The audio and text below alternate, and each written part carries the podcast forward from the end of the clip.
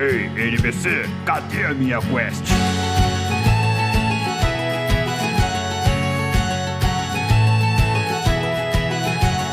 Saudações aventureiros! Sejam muito bem-vindos ao NPC Genérico, podcast onde você escuta sobre cultura geek e de quebra recebe XP por pegar todas as referências. E olha, precisa ser muito XP, porque do que tem de referência hoje em dia, eu sou o Mario. It's me, Mario! Eu sou o Raul.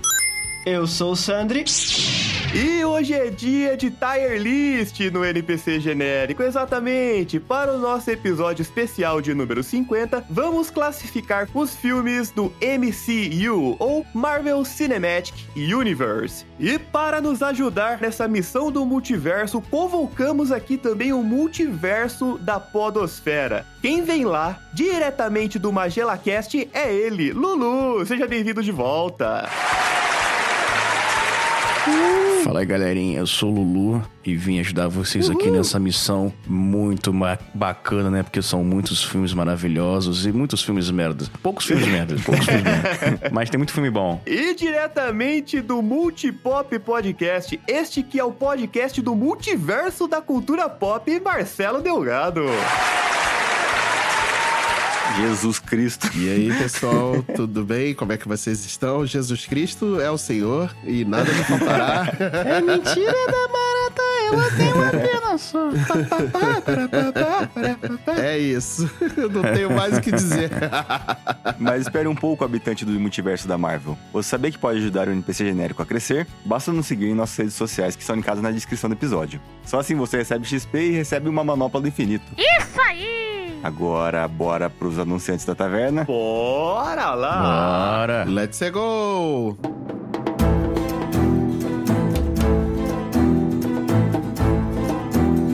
E galera, o NPC genérico chegou, apoia-se! Aê! Uhul!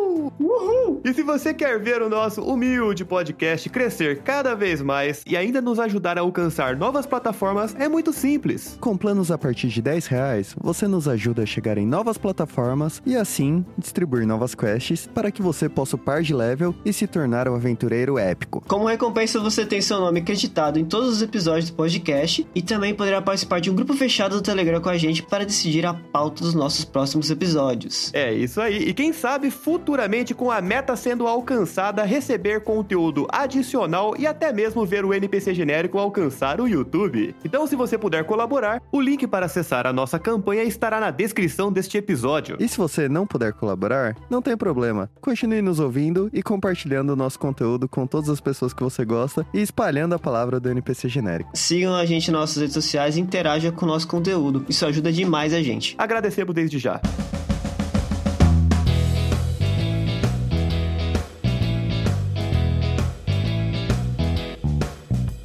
E aí, aventureiro, você está precisando de algum lugar para comprar suas cartinhas do seu TCG favorito? Ou quem sabe, um bonequinho para deixar sua estante ainda mais legal? Ou então aquele item de decoração que não pode faltar na sua sala? Na loja Canto Nerd, além de encontrar as coleções mais recentes do seu TCG favorito, você também encontra livros, decoração e vários acessórios geeks para melhorar ainda mais a sua build. Dê uma olhada no Instagram da loja, arroba Canto Nerd Matão, e faça sua compra pelo WhatsApp. O número estará linkado aqui na descrição deste episódio. E essa nem é a melhor parte, Kaique. Ouvintes do NPC genérico recebem um brinde exclusivo na sua primeira compra. É só vocês darem uma olhada no catálogo da loja Canto Nerd, escolher os produtos favoritos, entrar em contato com eles por WhatsApp e enquanto vocês estiverem conversando, vocês falarem eu vim pelo NPC genérico que no final você vai receber um brinde maneiríssimo. Oh meu Deus, é demais! É isso aí, galera. Quero todo mundo ouvindo NPC genérico com o melhor transmog possível. Agora bora pro nosso SA. Bora! Bora!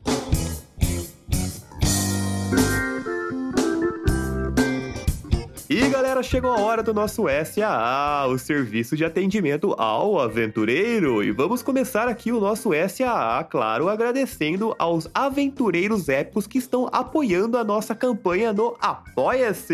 Exatamente. Então, muito obrigado, Sabrine Camargos, Vanessa Vilas Boas, Aline Buzetti, Andréia Montanha, Juninho Maradona, Renato Caliani, Samuel Rowling, Hugo Torquetti, Débora Barreira e o nosso ouvinte secreto que apoia a gente anonimamente. Muito obrigado a todos vocês. E agora, Bruno, Sandri, vamos interagir com as respostas dos aventureiros. A perguntinha da semana que foi feita lá no nosso Instagram. A perguntinha da semana foi: qual trilha sonora de jogo mais te marcou? E só lembrando que se você não quiser ouvir este SAA, é só você pular o episódio para 14 minutos e 7 segundos. O Luiz Marola respondeu Future Days, do Pierre Jan, música do The Last of Us Parte 2 na voz do Joel. Música foda. Você não, você não jogou, né, Sandra, The Last of Us? Não joguei. Esse período aí de exclusividade da Sony para The Last of Us também vai acabar. Em breve nós devemos ter The Last of Us para o PC também. E aí você vai Sim. poder apreciar esta obra de arte. Pela bagatela de 350 reais. ah, com certeza. Não poderia ser diferente, né? Não poderia ser diferente. Até lá o dólar abaixou. É, Exatamente. Mas, ó, compra aí The Last of Us porque é muito bom. E essa trilha sonora, inclusive, que o Lu comentou aqui, sensacional. Vale muito a pena.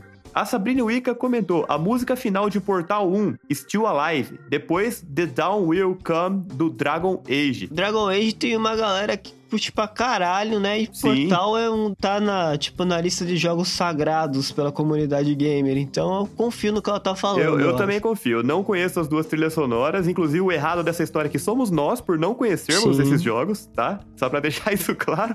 Mas assim que possível, vamos conhecer. Tive pouco contato com o Portal. Eu acho que se eu jogar, eu não... vai ser uma experiência única, porque eu não sei nada da história do Portal. Nada. Tamo junto, é isso aí. O Juninho Maradona respondeu a trilha de qualquer mapa do Super Mario Bros. Cara, Super Mario dispensa comentários, né? Aquilo que a gente comentou no tem, não episódio. Uma das trilhas sonoras mais complexas da história dos videogames, que foi feita no Super Nintendo de uma forma de cair o queixo, com música que muda a hora que o Mario entra, sobe no Yoshi, chega no castelo, muda de fase. Tem efeito sonoro pra tudo, música pra tudo. Os caras mandaram muito bem. Nossa, muito bem mesmo, cara. Mario é, mano, sensacional. O Leon 4RQ comentou, tema de fronteira do Ragnarok. Cara, lendo esse comentário aqui do Leon, até me dá uma dorzinha no coração, porque você tá ligado que eu coloquei, né? A gente falou sobre Ragnarok Aham, no- Sim, sim. na gravação. A gente tinha plano de falar mais sobre. Exatamente, a gente até falou sobre Ragnarok na gravação, só que aí quando eu tava editando o episódio, o episódio tava grande demais e foi o único MMO que a gente comentou. Acabou ficando muito deslocado e eu achei melhor tirar. Mas, Leon, estamos devendo aí pra você eu, ah, falar sobre Ragnarok, a gente vai falar. Tá devendo a gente falar de MMOs no geral, No geral, assim, é, de pegar esses exatamente. antigos aí. A gente tem planos pro futuro de falar deles. Ou a gente vai falar de Ragnarok da trilha sonora numa parte 2, que vai rolar uma parte 2 daquele episódio, ou a gente vai falar de Ragnarok como um todo num episódio só de MMO. Pode aguardar. Porque Ragnarok, tipo, tem muita gente que a gente conhece mesmo que, tipo, ama o jogo até hoje. Tem gente que joga o jogo até hoje. Então, é um bagulho que, tipo, tem que ser falado em algum momento, sabe? Exatamente. Igual o Tibia também. Sim. O Nerdola Rampage BR comentou: só vale jogo? Sim, Nerdola Rampage BR, só vale jogo. Era só jogo mesmo. É só jogo mesmo. O Eduardo Shine comentou: franquia Super Mario Bros. Em geral, muita gente consegue cantarolar e identificar. Pô, com certeza, né? Já comentamos Sim, aí do mano. Super Mario. Fica também aí o comentário para o Eduardo Shine. Sensacional. Fazia tempo que o Eduardo não falava com a gente também, né? Ele voltou a falar no bagulho do Pokémon, né? Fazia A gente tempo, tem- fazia tempo. invocou ele no episódio de Pokémon. É que o Eduardo Shine, Sandra, é tipo Pokémon Shine, é raro. Ele só É, aparece de vez em é quando. raro. Entendeu? a Milena Colombo comentou: Chrono Trigger, Final Fantasy VII e Legend of Mana. Cara, fiquei até culpado agora. A gente até mencionou o Chrono Trigger no episódio, mas a gente Uhum. não dedicou uma parte do episódio só pra falar de Chrono Trigger, porque sensacional. Eu sou suspeito pra falar de Chrono Trigger e de Legend of, Legend of Mana. Todo mundo olha pra minha cara, assim, aponta o dedo pra mim e fala: Você vai gostar desses jogos. Tipo, É, tipo me intimando, sabe? Intimando. E Final Fantasy VII, cara, é meu xodózinho, mano. Não Sim, a gente como. falou bastante da trilha do Sephiroth, né? Super monumental, cheio de orquestra. Não, até arrepiou de novo, não tem como. Sephiroth. bom demais, bom demais. E Chrono Trigger, Sandro, pega pra jogar aí no emulador, cara. Realmente acho que você vai se apaixonar pelo jogo, muito bom. O Adriel comentou Shadow of the Colossus. Porra, falamos dele no episódio também. Uma das melhores trilhas sonoras dos videogames ever, na minha opinião. Não podia ter ficado de fora, cara. Eu sou obrigado a falar isso, mas eu acho que Shadow of Colossus tá na lista, tipo, dos melhores jogos de todos os tempos também, eu acho. Eu lembro quando ele saiu lá no PlayStation 2, cara. Só o lance do, do cavalinho parar na beirada, assim, meio que responder a, a situação do ambiente. Era sensacional, cara. Era muito revolucionário. A gente tem que fazer um episódio disso. É. Melhores jogos de todos os tempos. Aí É verdade. montar uma lista. Polêmico, hein? Entendeu? Esse vai ficar polêmico.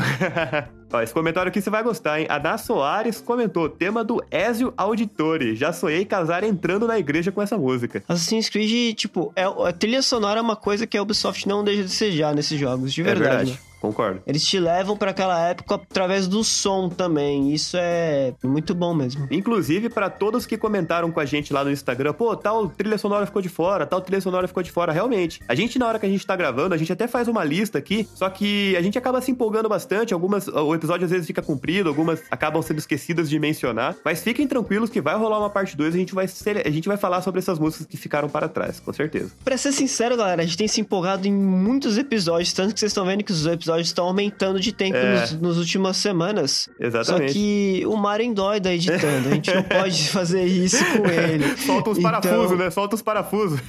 Não vai ser algo padronizado esse tempo de episódio, tá? Principalmente esse que está saindo hoje. Duas não, horas, cara, Não duas se horas. Acostumem com isso, É tá? isso aí, duas horas de episódio de tier list pra vocês. hein? O Lucas B. Machado comentou Pokémon Crystal e Earthbound. Earthbound é um jogo que sei que existe. É isso. Eu não sei nada muito dele. E pra mim, trilha sonora do Pokémon, cara, é bem lá no Kokoro mesmo que pega. É isso mesmo, cara. Nostalgia A pura. gente tá jogando aí essa, essa run de Firehead aí essa semana, mano. Caralho, que, Tá que pesado, tá música pesado. da hora, cara. Que música da hora. O Nerdola Rampage BR comentou Persona 4. Olha, admito que eu não conheço Persona 4, que também é um crime por minha parte, mas eu adoro Persona 5 e também me sinto culpado por não ter falado da trilha sonora de Persona 5 no episódio, porque ela é demais, sensacional. Eu só escuto falar bem de Persona em relação a muitas coisas e trilha sonora é uma das coisas que a galera ressalta pra cacete. Então, eu Sim, confio em é vocês. bom, É bom, pode ir, vai na fé que Persona é, é bom em todos os sentidos, cara. O Galiton, o underline Felipe, comentou sobre a trilha de Legend of Zelda. Falamos também sobre Zelda no episódio, inclusive Zeldinha. a importância que a Nintendo teve, né, cara, pra revolução das trilhas sonoras dos videogames. Inclusive a tríade da Nintendo aí famosíssima, Super Mario, Zelda e o Metroid. Talvez as três primeiras grandes composições aí da história dos videogames. O Breno.ras comentou: O bruxeiro gruda na alma. Cara, sobre esse comentário, só o que eu posso falar é.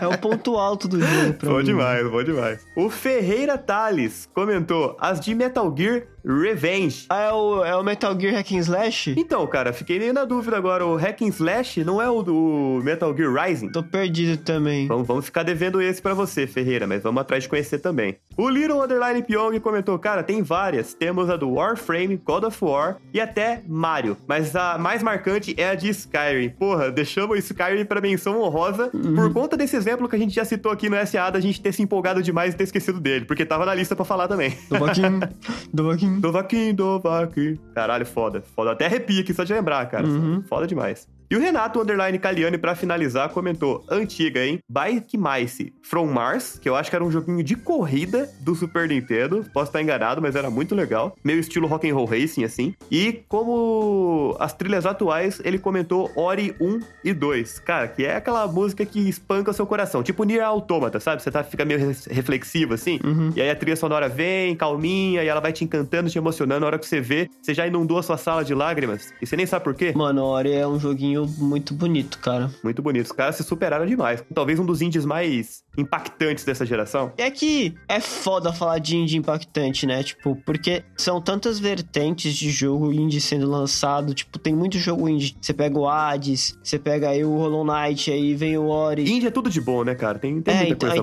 boa. Celeste, Gris, Journey, tipo, são tudo indie que, mano. É foda. Mano, é de fuder, cara. É de fuder, é muito bom, muito bom. Mas então é isso, Bruno Sandri. Com isso, nós nos despedimos deste SA e agora vamos para a nossa tier list. Vamos para a nossa pauta. É, bora pra pauta. Bora lá! Pel, pel, pel, pel, pel. NPC genérico. Uh!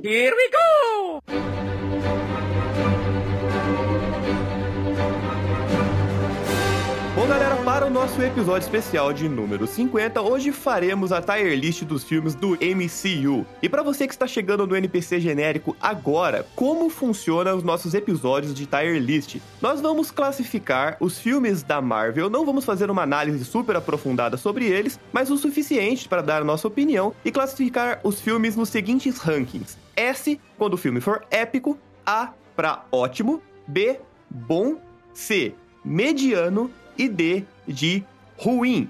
Lembrando que os critérios que vamos utilizar para classificar estes filmes é somente a nossa opinião. Se você quiser montar a sua própria tier list e discutir essas informações com a gente, é só você acessar o link que vai estar na descrição deste episódio. Vamos adorar discutir os filmes da Marvel com você. Ou você pode ser um apoiador nosso, entrar no nosso grupo do Telegram e xingar a gente por lá. Exatamente, Bruno Sander. Recomendo, recomendo. Acho melhor, mais barato. Exatamente. É mais divertido, né? Ajuda os amiguinhos e, né, e ajuda você mesmo a soltar seu ódio em cima dos outros, que é muito bom, né? Pode descarregar na gente, tá de boa. Ai, que delícia.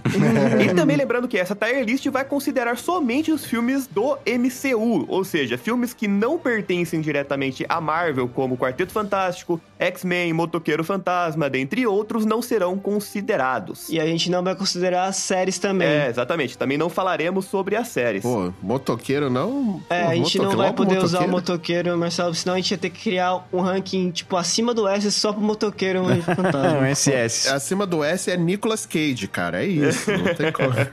E por fim, claro, não é a nossa intenção aqui dar spoilers sobre os filmes mais recentes, mas por acaso, se você ainda não assistiu aos últimos filmes da Marvel ou algum dos outros filmes da Marvel e não quiser tomar spoiler, fique avisado que pode ser que tenha spoilers nesse episódio. Dito tudo isso, agora sim, vamos começar. Então vamos lá, né, galerinha? Vamos começar do começo, Começar né? do começo. A gente vai passar em ordem de lançamento, certo? Por todos os filmes. Uhum. Então a gente vai falar do primeiro filme lançado dia 1 de maio de 2008, nosso primeiro Homem de Ferro. Quais as nossas opiniões aqui sobre o primeiro Homem de Ferro? B de bom. Rapaz, que direto! Cara, eu, eu tenho a tendência de gostar mais dos primeiros filmes da Marvel do que dos últimos, por motivo de Fórmula Marvel não ter me enjoado um pouco no começo. Eu acho que é bom ou ótimo esse filme, viu? É um bom ponto. É, então, pra mim é A baixo, B alto. Porque eu acho que se não fosse. Não é nem se não fosse esse filme, se não fosse Robert Downey Jr., não teria os outros 27 filmes, entendeu? Robert Downey Jr. e o John Favreau, né, cara? E John Favreau também, né? o sucesso desse filme foi o que. Definiu o Foi o universo da que, tipo, alavancou tudo, eu acho. Uhum. E assim, falando do Homem de Ferro como personagem, cara, essa é a versão que eu particularmente mais gosto dele. É, pra mim, a armadura mais irada do Homem de Ferro é Com essa certeza. armadura dos dois primeiros filmes dele. Ah, e também porque qualquer outra versão do Homem de Ferro fora dos filmes do Robert Downey Jr. não é legal. Ah, sim, mas tipo, até a última armadura dele, mano, é um bagulho de, de nanotecnologia, fica um CGI mó zoado do caralho, velho. A primeira, que é só metal mesmo, fica mó da hora. A montagem da armadura fica muito louca, em vez de só subir no negocinho assim. Exatamente. Pode falar o que quiser, mas a cena da mala é pica pra caralho, tá? Exatamente, mas a mala é da- tem montagem, não é só os, os robozinhos subindo no corpo dele, assim, que nem no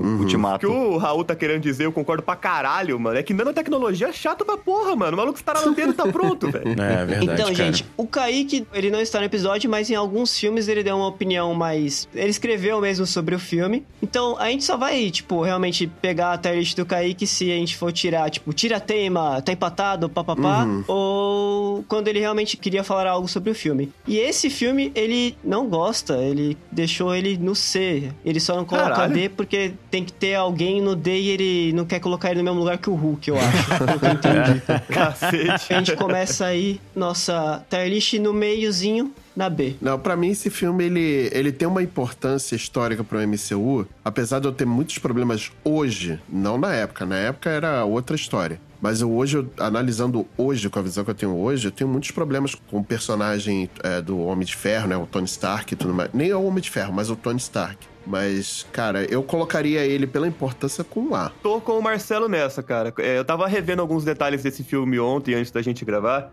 E ele é um filme realmente muito bem feitinho, assim, sabe? Um filme muito bem fechado, ele tem um bom começo, um bom desenvolvimento. O final dele é um pouco fraco, aquele confronto final dele com o monge de ferro lá, eu acho um pouco fraco, mas, cara, tirando Mas é coisa da detalhe- época também, né? Ah, porque convenhamos, se ele tiver no começo do B, velho, 80% dos filmes vão estar C e D.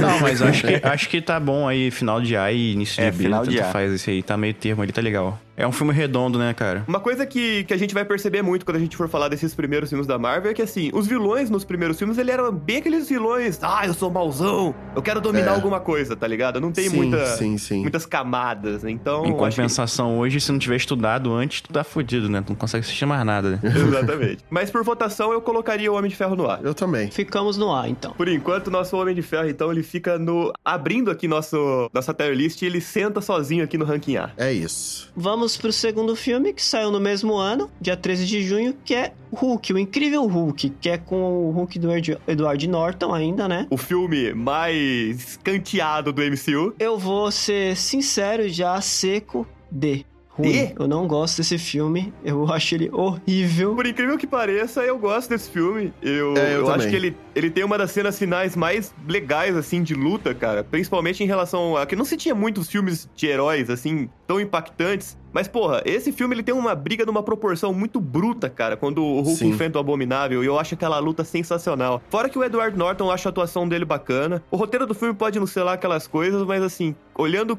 com aquela visão que eu tinha quando eu assisti a primeira vez, eu gostei bastante. Eu acho que esse filme podia ficar pelo menos no mediano. Tá bom, eu colocaria no C. Vai. Eu vou de D de Raul, porque ele é completamente esquecível. Eu acho que o MCU esqueceu dele, mas não acho que ele é necessariamente ruim, tá ligado? Eu acho que não tem filme pior que o Hulk pra mim no MCU. Ah, tem. Ah, tem, cara. Olha que tem, hein, cara. De um cara loiro, talvez. É, então. É, Esse vocês mesmo. têm razão, hein? Hum, agora eu acho que eu vou no C, hein? Aí acho que sim, eu vou no Lulu. C. Vem pro time C comigo, Lulu. Vem pro Ah, time não C tem comigo. jeito, cara. Vocês me convenceram muito rápido.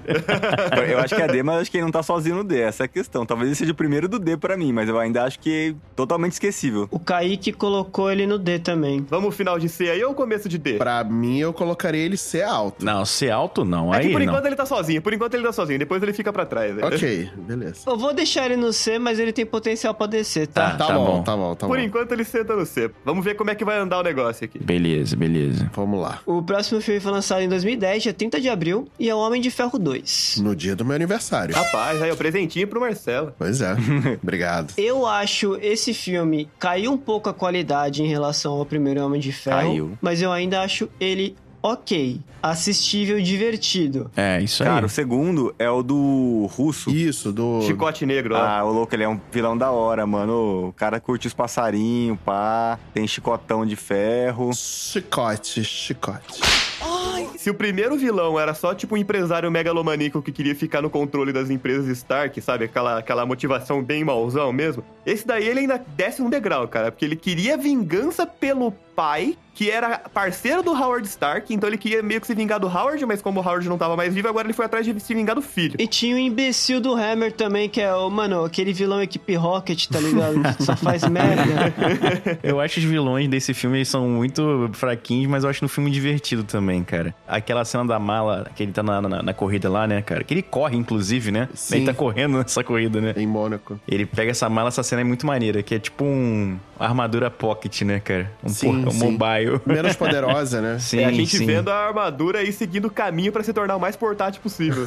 O foda é que eu vejo o B de bom, aí eu penso, não merece bom. Mas é mediano, então é o B mesmo, eu É acho. bom, é bom, ele é bom. Ah, eu acho um bom filme. Divertido, dá pra assistir de boa. Tem um certo lance meio cult, se você for procurar na internet, de falar mal desse filme, de xingar esse filme, mas eu não acho que ele é tão ruim, não, cara, sinceramente. Não, também não. Tá bem longe de ser ruim. Principalmente porque aqui a gente conhece o Máquina de Combate, né, cara? Que é um puta personagem legal, uma É, armadura legal verdade. e. Subexplorado pra caralho, mas é um personagem foda. Quantos não podiam ser melhor explorados no MCU, Com né? esse negócio de ser cult aí, Mário, calma aí que daqui a pouco chega o copo do Starbucks. Calma aí. Tá, porra. A internet parece que ela cria uns certos padrões que todo mundo tem que seguir, tá ligado? Tipo, não, tem que falar mal do Homem de Ferro 2, é tendência, é tendência. Não, tem que falar mal do 3. Calma aí, Mário, que a gente vai voltar nesse assunto mais pra frente. Calma, que vai chegar o momento. Vai chegar o grande momento. Eu vou voltar nesse argumento do, Mar, do Mário, hein? Que teu tá guardado. Você e o Raul, viu, Mário? Mas então, todos de acordo com o Homem de Ferro ficando no começo ali do ranking B, ranking bom? É, vamos ver até o final, né? Sim, vamos é. ver. Mas no bom ele tá. Ele bom fica tá. no B, ele fica no B por enquanto. Ali. É, no B tá legal. Então, só para situar aqui nossos ouvintes, até agora nós temos três filmes classificados. Nós temos o primeiro Homem de Ferro no ranking A, o segundo Homem de Ferro no ranking B e o primeiro filme e único filme solo do Hulk no ranking C. O próximo filme foi lançado dia 29 de abril de 2011 e é o primeiro Thor. É, D de Raul, irmão. É uma Pode merda esse aí. filme. Que filminho, que filminho. Não é o pior pra mim, mas tá bem ruim ainda. É muito ruim esse filme. Ele é bem de grila. fraquinho. Nossa senhora. Eu acho esse filme ruim, com certeza. Mas eu ainda acho o Hulk pior. Eu vou falar Nossa, isso de não. novo. Mas ele é ruim também. Não, nem fudendo. Ele não consegue ser pior do que o Hulk, não, cara. Que isso. Se você for ver, o Thor, como ele funciona no universo Marvel nesse filme, que no quadrinho ele é mais profundo, né? Mas no universo Marvel, tipo, do, do cinema, ele é só um imbecil. Ele é um personagem de anime. Ô, Sandri, mas no primeiro filme eu aceito isso. No primeiro filme ele não teve desenvolvimento ainda, então eu aceito ele sendo um imbecil de boa. Mas, cara, ele continuar os filmes sendo um imbecil, tipo, no Thor 3 pra mim. Mas aô, a gente tá falando do primeiro filme, calma. Não, mas ele só tá levantando o ponto que o personagem não amadureceu, tá ligado? É, então, pra mim no primeiro filme ele ser idiota não é um problema, entendeu? É isso que Ele eu é tô falando. tratado como um personagem de anime que não muda, tá ligado? É isso. Pra mim, é esse é o Thor do, da, da Marvel. tipo, ele é um imbecil. Ponto. Tá certo. É isso. Eu acho realmente um personagem que eles tentaram fazer assim. Vamos colocar aquele personagem que é arrogante, aquele personagem que é bobão, aquele personagem que é infantil, e vamos dar pra ele essa jornada do amadurecimento pra no final ele se tornar um herói poderoso e digno. Ele até pode ter se tornado um herói poderoso, mas o lance do amadurecimento não, não sei se rolou muito não pra esse personagem. Pelo menos a- até agora, Na né? verdade, piorou, né? Eu acho que ainda ficou pior, né? Esse filme tentou ser sério no início. Ele não não é tão piadista, né? Como é o, Não, te- não é. o O terceiro. ponto alto desse filme é o Loki, o Tom Hiddleston. Que é um problema sério, cara. É um problema sério. Porque depois que o pessoal gosta tanto dele, foda-se o Thor. Agora é bagulho é Loki, Loki, Loki, Loki, Loki. Assim, o, o mérito é todo do ator, né? Que o ator também é bom pra caramba, né? O Tom Hiddleston, é o nome dele? Tom Hiddleston. Hiddleston. Mas enfim, ele, ele é muito bom. É meio que o cara que foge, aquele, aquele vilão que a gente gosta, né? Aquele cara ca- carismático, que tá sempre fora da lei ali, tipo, meio. Ele tem os princípios dele, mas ele não é, não é totalmente bom. Ele é caótico, né, E cara? eu não acho, tipo, o Loki, que nem comparado com outros vilões tipo, dentro do mesmo universo, ele não é um vilão mal escrito. É, ele começou assim, bem. Igual a gente falou, né? Dos primeiros filmes até o primeiro Avengers, se a gente for ver. Ele começou bem, ah, eu quero me vingar e quero conquistar a Terra. É, quero dominar tudo. Ele começou assim, mas ele teve uma. Uma jornada bem interessante, se a gente for parar pra Aham. ver de amadurecer. Melhor do que a do, do, do próprio Thor. Ah, com certeza. Ó, o vilão de certeza. Thor é Odin, desde o começo, hein? Porque só ele que fez as merda, ele que fudeu a ela, ele que fez tudo. E essa é uma coisa que tá de acordo com a mitologia nórdica, né, cara? Odin. É. exatamente, exatamente. É isso. Mas então a gente vai concordar aqui que o Thor ele vai abrir o nosso ranking, vai começar a abrir o nosso ranking aqui de filmes ruins. Sim, por favor. Então, todos de acordo, é isso aí. Agora sim, um ótimo filme lançado em 29 de julho de 2011, Capitão América, o primeiro Avenger.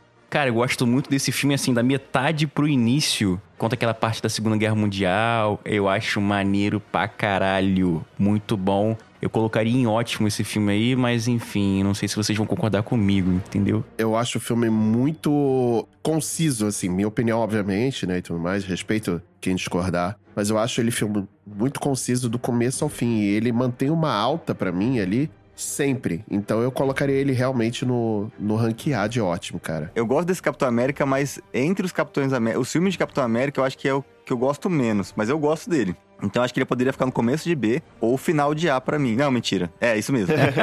Eu gosto bastante desse personagem. Antes do- dos filmes do Capitão América, eu conhecia o personagem pelos jogos do Marvel vs Capcom, então eu já tinha um certo interesse, já tinha procurado algumas coisas dele na internet, gostava da, da aparência e tal.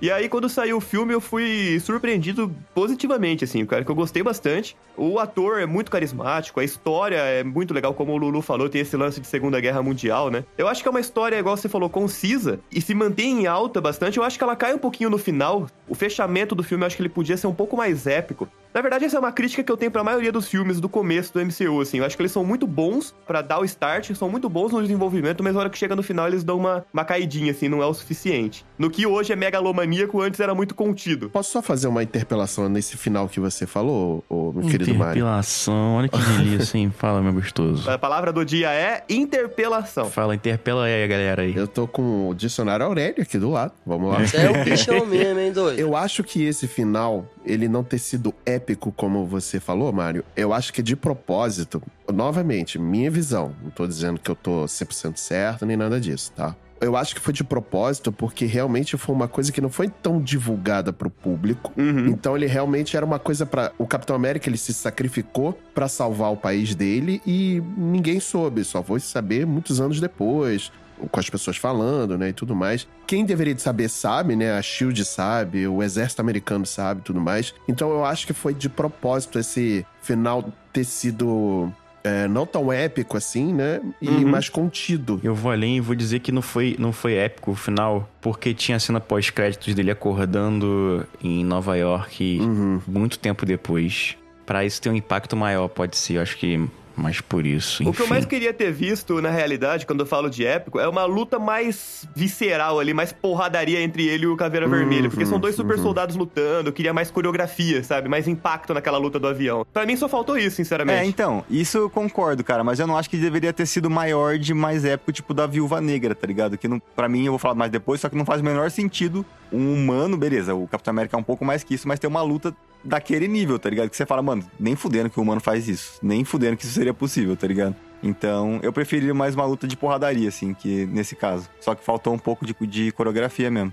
Eu acho que da, da turma dessa primeira leva dos filmes de origem, eu gosto bastante, sabe? Eu não acho ele tão bom quanto vocês falaram, mas isso daí é só uma questão de gosto mesmo. Eu tenho muito problema com o Capitão América justamente por ser muito América. America. Apesar dele não ser tão América quanto outros personagens América. O Homem de Ferro foi mais América do que, do que É, o Capitão é. América, né? É, eu entendi o, o, o Sandri agora. Realmente, ele foi. Ele é America, mas é bem menos America do que nos quadrinhos, por exemplo. Você não vê ele com opinião de republicano, né? Eu não queria dar fa- fa- esse, essa É, questão verdade, política de é comparar verdade. com a política dos Estados Unidos, mas você não vê ele com a opinião de republicano dos Estados Unidos, entendeu? Eu vejo ele como um- uma pessoa assim, que ele é tão leal, né? Que ele, sei lá, de repente ele não quer nem saber muito de política, ele quer saber só que quem tiver lá eu vou defender. Tanto que a origem dele conta muito mais da personalidade dele, né? Do que dos poderes e tal. Que ele se joga na bomba e tal. enfim. Quando a pessoa sabe escrever bem o Capitão América, acaba aproveitando muito esse lado de personagem, tipo de personalidade dele Sim. e fazendo uma história sensacional, do que quando, tipo, foca muito no, no pátria. Sim, é verdade. Mas voltando ao filme, eu prefiro que. Eu acho que ele pode ficar final de A ali. Eu acho que ele é pior que o Homem de Ferro Sim, eu também. 1. E ou o começo de bom. Isso daí é escolha de onde vocês quiserem, eu Eu coloco. tô muito confuso nessa também, cara. Mas considerando as paradas que vai entrar no ótimo pra cima, eu acho que ele pode ficar em bom, tá ligado? Eu deixaria ele em ótimo, mas. Quantos ótimos temos aqui? Vamos lá. Raul, você coloca onde? Final de ótimo também. Final de ótimo, Sandri, bom? Não, pra mim tanto faz, é o que eu falei, pra mim tá nos dois. Então bota no ótimo. Vamos deixar ele no ótimo por Qualquer enquanto. coisa tira depois, pô. É, qualquer coisa a gente altera É, depois. isso. Acho que ele, que ele pode ficar atrás do Homem de Ferro ali no ranking ótimo por enquanto. Acho que ele merece essa posição. Eu espero que vocês se esqueçam de tirar ele daí. Próximo filme é Os Vingadores, que saiu no dia 27 de abril de 2012. Dirigido por Joss Whedon. Tem até asco de falar o nome dele, mas ok. Mas, cara, o Vingadores foi um filme importantíssimo pro, pro MCU. Apesar de ele não ter envelhecido tão bem assim, né? Como Meu outros Deus. filmes. Ele não envelheceu dois anos bem, cara. Impressionante. É, exatamente. Mas na época foi foda, na época foi Na foda. época foi foda e assim, eu não consigo não ter essa. Analisar ele hoje criticamente, falando, nossa, mas o filme hoje ele tem esse ponto que não é. Cara, eu não consigo não ter a visão da época, porque realmente foi um, um evento. Foi, cara. Não como Vingadores o Ultimato ou o Guerra Infinita, mas ele realmente foi um evento, cara. Foi estar reunindo ali os maiores heróis da, da, da época, né? Que era o Homem de Ferro, o Capitão América, né? Que estavam bombando pra caramba no cinema. E realmente foi um evento, cara. Então eu não tenho hoje condição de colocar ele menos do que há. Cara, eu vou concordar com você porque assim, esse filme ele saiu quando eu tava no começo da faculdade. Eu não tenho costume de ir no cinema mais de uma vez pra ver o mesmo filme, eu nunca tinha feito isso. Eu faço várias vezes. É. Mas com esse filme do Vingadores não teve como, cara. Porque é o que você É. falou, não tinha nada desse jeito no cinema. Não tinha. Ninguém nunca tinha visto uma reunião tão grande de super-heróis com tanto orçamento. Pois Foi um é, bagulho muito pois é. insano. E por mais que o filme ele, ele seja bem quadradão, né? Ele seja bem mediano, assim, se você for parar pra ver. O encontro deles e as cenas de ação e a luta, o sacrifício do Homem de Ferro é tudo muito foda, cara. É muito Uhum, foda. uhum.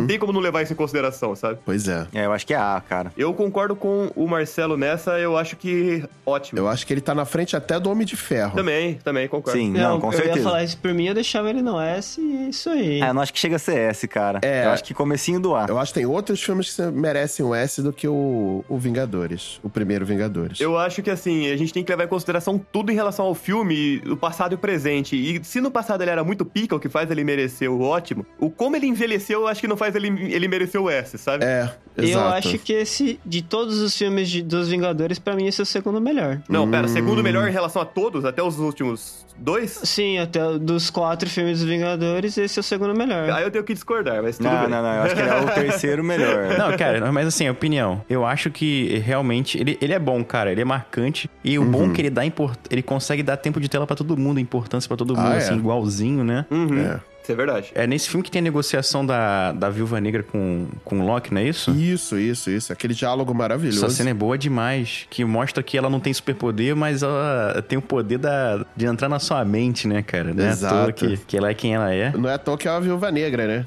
Exatamente. E a invasão ali- alienígena também. Sim. As cenas de luta, aquela destruição Sim. da cidade. Cara, muito bom. O Loki apanhando pro Hulk. O icônico, aquela, aquela surra. Pô, dá pra entrar no final do S, daria pra entrar no final do S, mas pode deixar aí no início do A, acho que tá legal também. Acho que tá uma boa posição pra ele hoje, assim. Se fosse alguns anos atrás, eu teria colocado ele no S e foda-se, sabe? Tipo, mas é. O A alto, né? Tá ótimo pra ele também. Perfeito.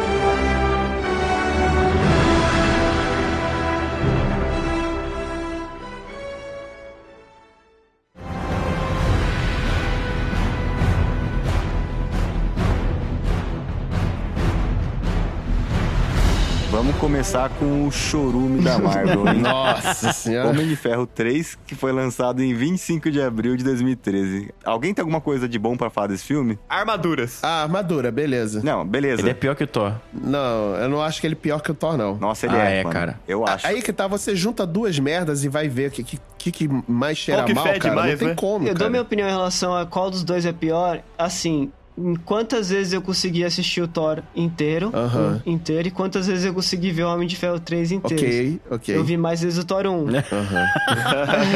então, se eu conseguir aguentar mais vezes esse filme, ele é melhor que o outro. Entendi. Então, eu acho o Homem de Ferro 3 pior. Uma boa régua, uma boa régua. Cara, o Homem de Ferro, pra mim, é, é ruim por conta de um monte de decisão de roteiro. Duvidosa. O final é, é terrível. Tenebroso, terrível. tenebroso. A Pepper Potts virando a. a, A extremes, com né? aquele superpoder, ela cai num fogo que ela não fica pelada, né? Ela cai no fogo, mas corta só a blusa e tal. Essas coisas assim pra não. Por que, que bota no fogo então, né? Sei lá.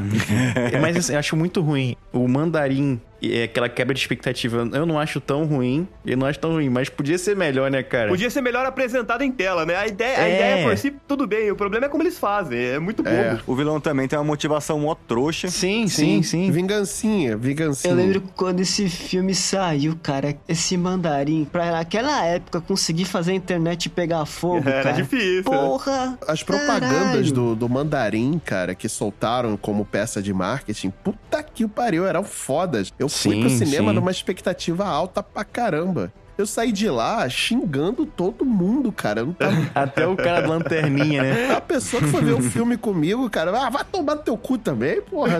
A hora que o Marcelo foi jogar no lixo o saco da pipoca, tá ligado? Que tem aquele carinha aqui do lado que fica recolhendo É. óculos ali, vendo a galera sair, o Marcelo meteu a mão na bandeja, assim, tá ligado? Tacou tudo pra cima, falou, foda-se. Taquei na cara da pessoa. Ah, vai se feder também.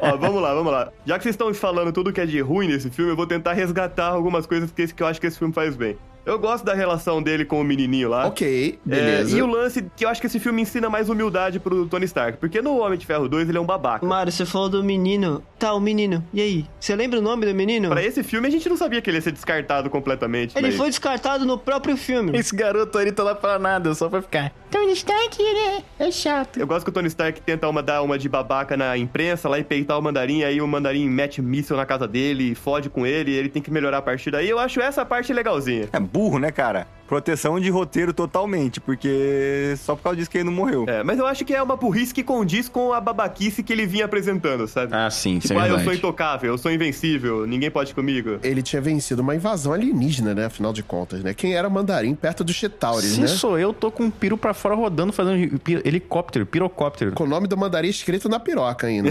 Porra, falando assim, caralho, salvei vocês todos da invasão alienígena. Então foda-se. Pode vir o, o capiroto aqui de, de armadura que eu vou conseguir. Meu endereço é esse e tal. É o. Mephisto? Mephisto. É Mephisto, Mephisto. Mephisto, ó, ó, o Lulu aí.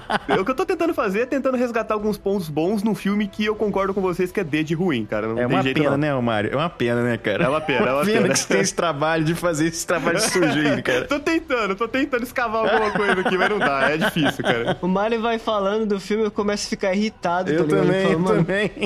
Eu também tô muito irritado, cara. Esse e o próximo filme é- foi, foi de uma maldade da Marvel esse Nossa, é filme um mau lançado. gosto. Um mau gosto danado. Todos concordamos então que ele fica atrás do Thor aqui no ranking D, de ruim? Nossa, se tivesse um, um Ed escroto, botava também.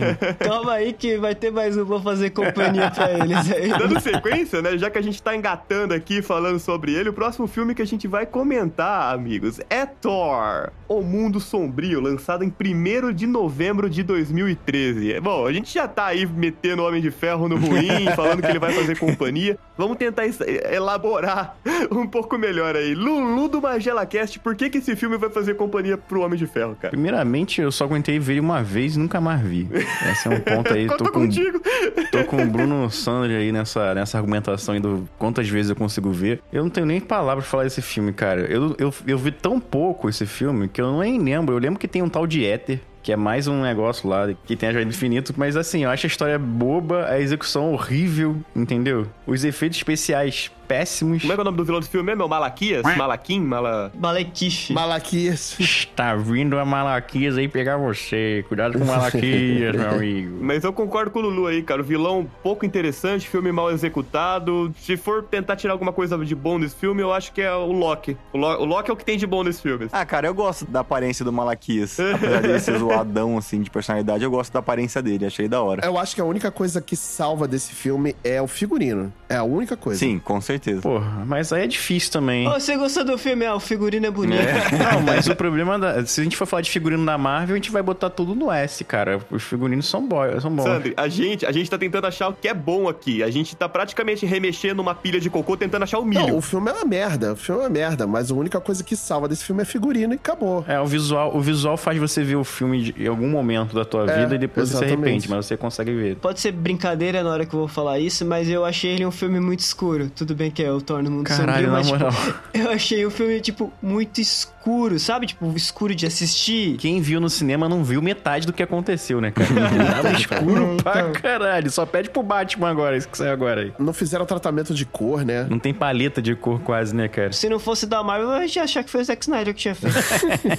Não, não é porque não tem câmera lenta. Não tem, Se não, não, tem não. câmera lenta, não tem Zack Snyder na parada. Se fosse o Zack Snyder, teria sido melhor. Cara, a gente sabe quando o filme ele não é bom, ou a Marvel pelo menos sabe que o filme não foi bom, quando ele não é citado, os acontecimentos dele em praticamente nenhum outro filme do MCU. Eu não lembro de ninguém Exatamente. citando esse Thor, cara. Não lembro. Só Joia do Infinito. Só Joia do É, Infinito. na Joia do Infinito eles têm que citar porque eles introduziram uma delas aqui, né? Que é a vermelha. Mas é isso, cara. É um filme esquecível. Puta, imagina o Kevin Feige olhando essa porra falando, puta, se a gente não tivesse colocado essa joia nesse filme, tivesse colocado em outro. Ia fazer que nem o Hulk, não ia nem lembrar que essa porra existe. Mas é bom que botou nesse filme que pelo menos dava importância pra ele, né, cara? Pelo menos isso. Não, Exato, porra, aí exato. ia ser pior que o Hulk, cara. Aí ia ficar foda. Por isso ele fica na frente do primeiro Thor. Pronto. Cara, eu acho que ele é ruim nível frente do primeiro Thor, cara. Eu Pode concordo, ser concordo, isso. concordo. Muito bem, muito bem colocado, muito bem colocado. Só pela essa importância de ter introduzido a, a, joia, A joia. Vermelha, né? É, tá, a gente tá dando uma- um descontinho pro filme, E então, o né? figurino. E o figurino, é, o figurino. O stylist tá de parabéns. Parabéns. Thor 2 vai para o primeiro lugar do ranking D de ruim. Vamos para o próximo filme, que foi lançado dia 10 de abril de 2014, o Capitão América e o Soldado Invernal. Perfeito. Puta que do pariu, irmão. caralho. Do caralho. É esse, esse? Esse é esse, cara. Eu esse é gosto esse. muito desse filme e eu colocaria ele fácil no S. Pode colocar. Fácil, pode colocar. colocar. Já joga lá. Não vou nem discutir muito. joga, joga lá, amigo, joga lá. Vilão da hora pra caralho. Lutas muito loucas. Vilão Porra, é bom, tudo bom, cara. história boa, cenas boas, figurino bom. Sim. Não podemos esquecer do figurino, hein? Não, ficou perfeito, Mano, perfeito. cena do elevador, cena do elevador. Marcante. Tudo desse filme é foda. Vamos, ó, se a gente for tentar exemplificar aqui o, o porquê que esse filme realmente é tão bom, a gente tem o primeiro filme sendo dirigido pelos irmãos Russo. Aham. E apesar dele ser um filme de herói, cara, eu acho que eles tentaram ser mais criativos em, e não só entregar a fórmula, só que entregar a fórmula de uma forma diferente. Porque esse filme eu tenho muita impressão que eu tô assistindo um, um filme de espião. Sim, é um, Sabe, de agente um thriller secreto, de assim? espionagem, né? Um thriller de espionagem, exatamente, com esse pano de fundo do filme de super-herói. Convenhamos, Sim, sim. inclusive, mais espionagem do que a Viúva Negra, né? Inclusive, aqui a gente tem o Soldado Invernal no ápice pra mim, porque eu adoro a versão vilanesca dele sendo controlado pela Hydra, assim, tipo, cruel, Aham. tá ligado? E tem que fazer o que tem que fazer, eficiente. E, até agora, a melhor cena de combate tete a tete ali entre dois personagens sem poderes da Marvel ever. Concordo. Não, sem com poderes até a próxima página, né? Porque eles são super soldados. Mas eu entendi o que você quis dizer, Mário. E concordo. Puta combate legal, cara. A coreografia é, demais, velho. E demais. Sabe qual é a parada? Eu acho que pra gente falar de Capitão América Soldado Invernal, como é um filme muito excelente, a gente ficaria horas aqui pra falar Exatamente. de todos os pontos bons. Ele é muito consistente também, né? Ele é como o primeiro filme do Capitão América, que é consistente também, mas esse.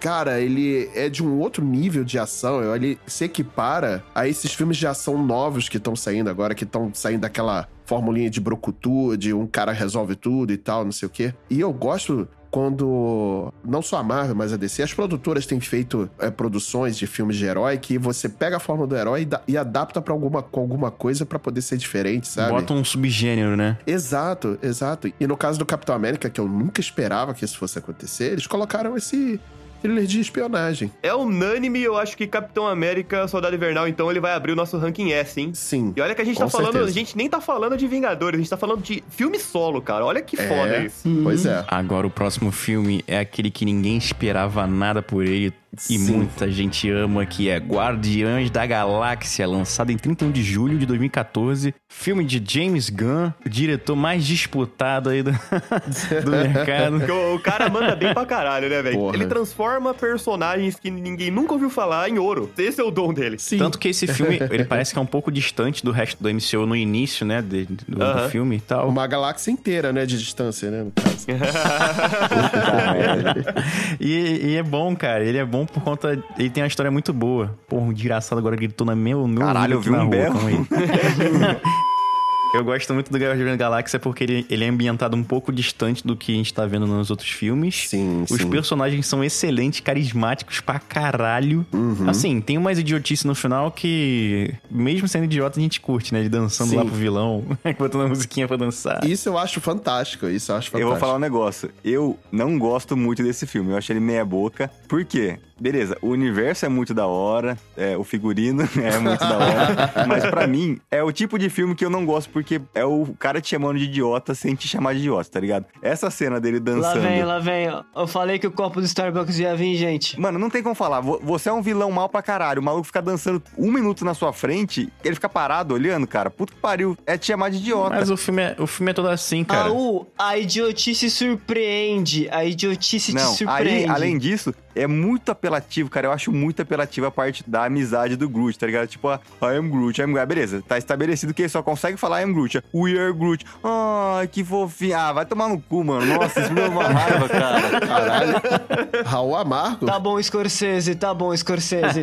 Vamos lá. Isso aí não é filme, isso aí é só um parque de diversões que tu só vai assistir e não tem sentido nenhum. Eu concordo e discordo com o Raul, porque, ó, vamos lá, pontos que eu concordo. Personagens fodas pra caralho, James Gunn fazendo mágica fantástica com a galera que ninguém conhecia, agora todo mundo ama, carismáticos e tal, legal pra porra. Pô, é um guaxinim falante, velho. O cara tinha um trabalho até que fácil, vai. Ah, esse braço vai ser meu. A trama é, é bacana, o filme se desenvolve bem, a figurina é legal, mas eu acho que realmente chega no final e eles meio que. Esse lance do poder da amizade, sabe? Uma galera que meio que se uniu ali naquele primeiro filme. Eu acho que é um filme ok, bom. Eu ficaria, eu ficaria no bom, ficaria no bom. Eu colocaria no ótimo, na frente do Homem de Ferro. Eu colocaria no ótimo também, mano. Eu acho esse filme muito bom por tudo que ele al- alcançou. De verdade. Eu acho meia boca, mas eu aceito, eu até aceito bom por, por média. Só pra vocês terem noção de uma coisa em relação à opinião do Kaique desse filme, porque eu acho que eu de- devo citar, ele colocou no S. Então é bom, cara. Se o Kaique botou no S, é, é bom, então.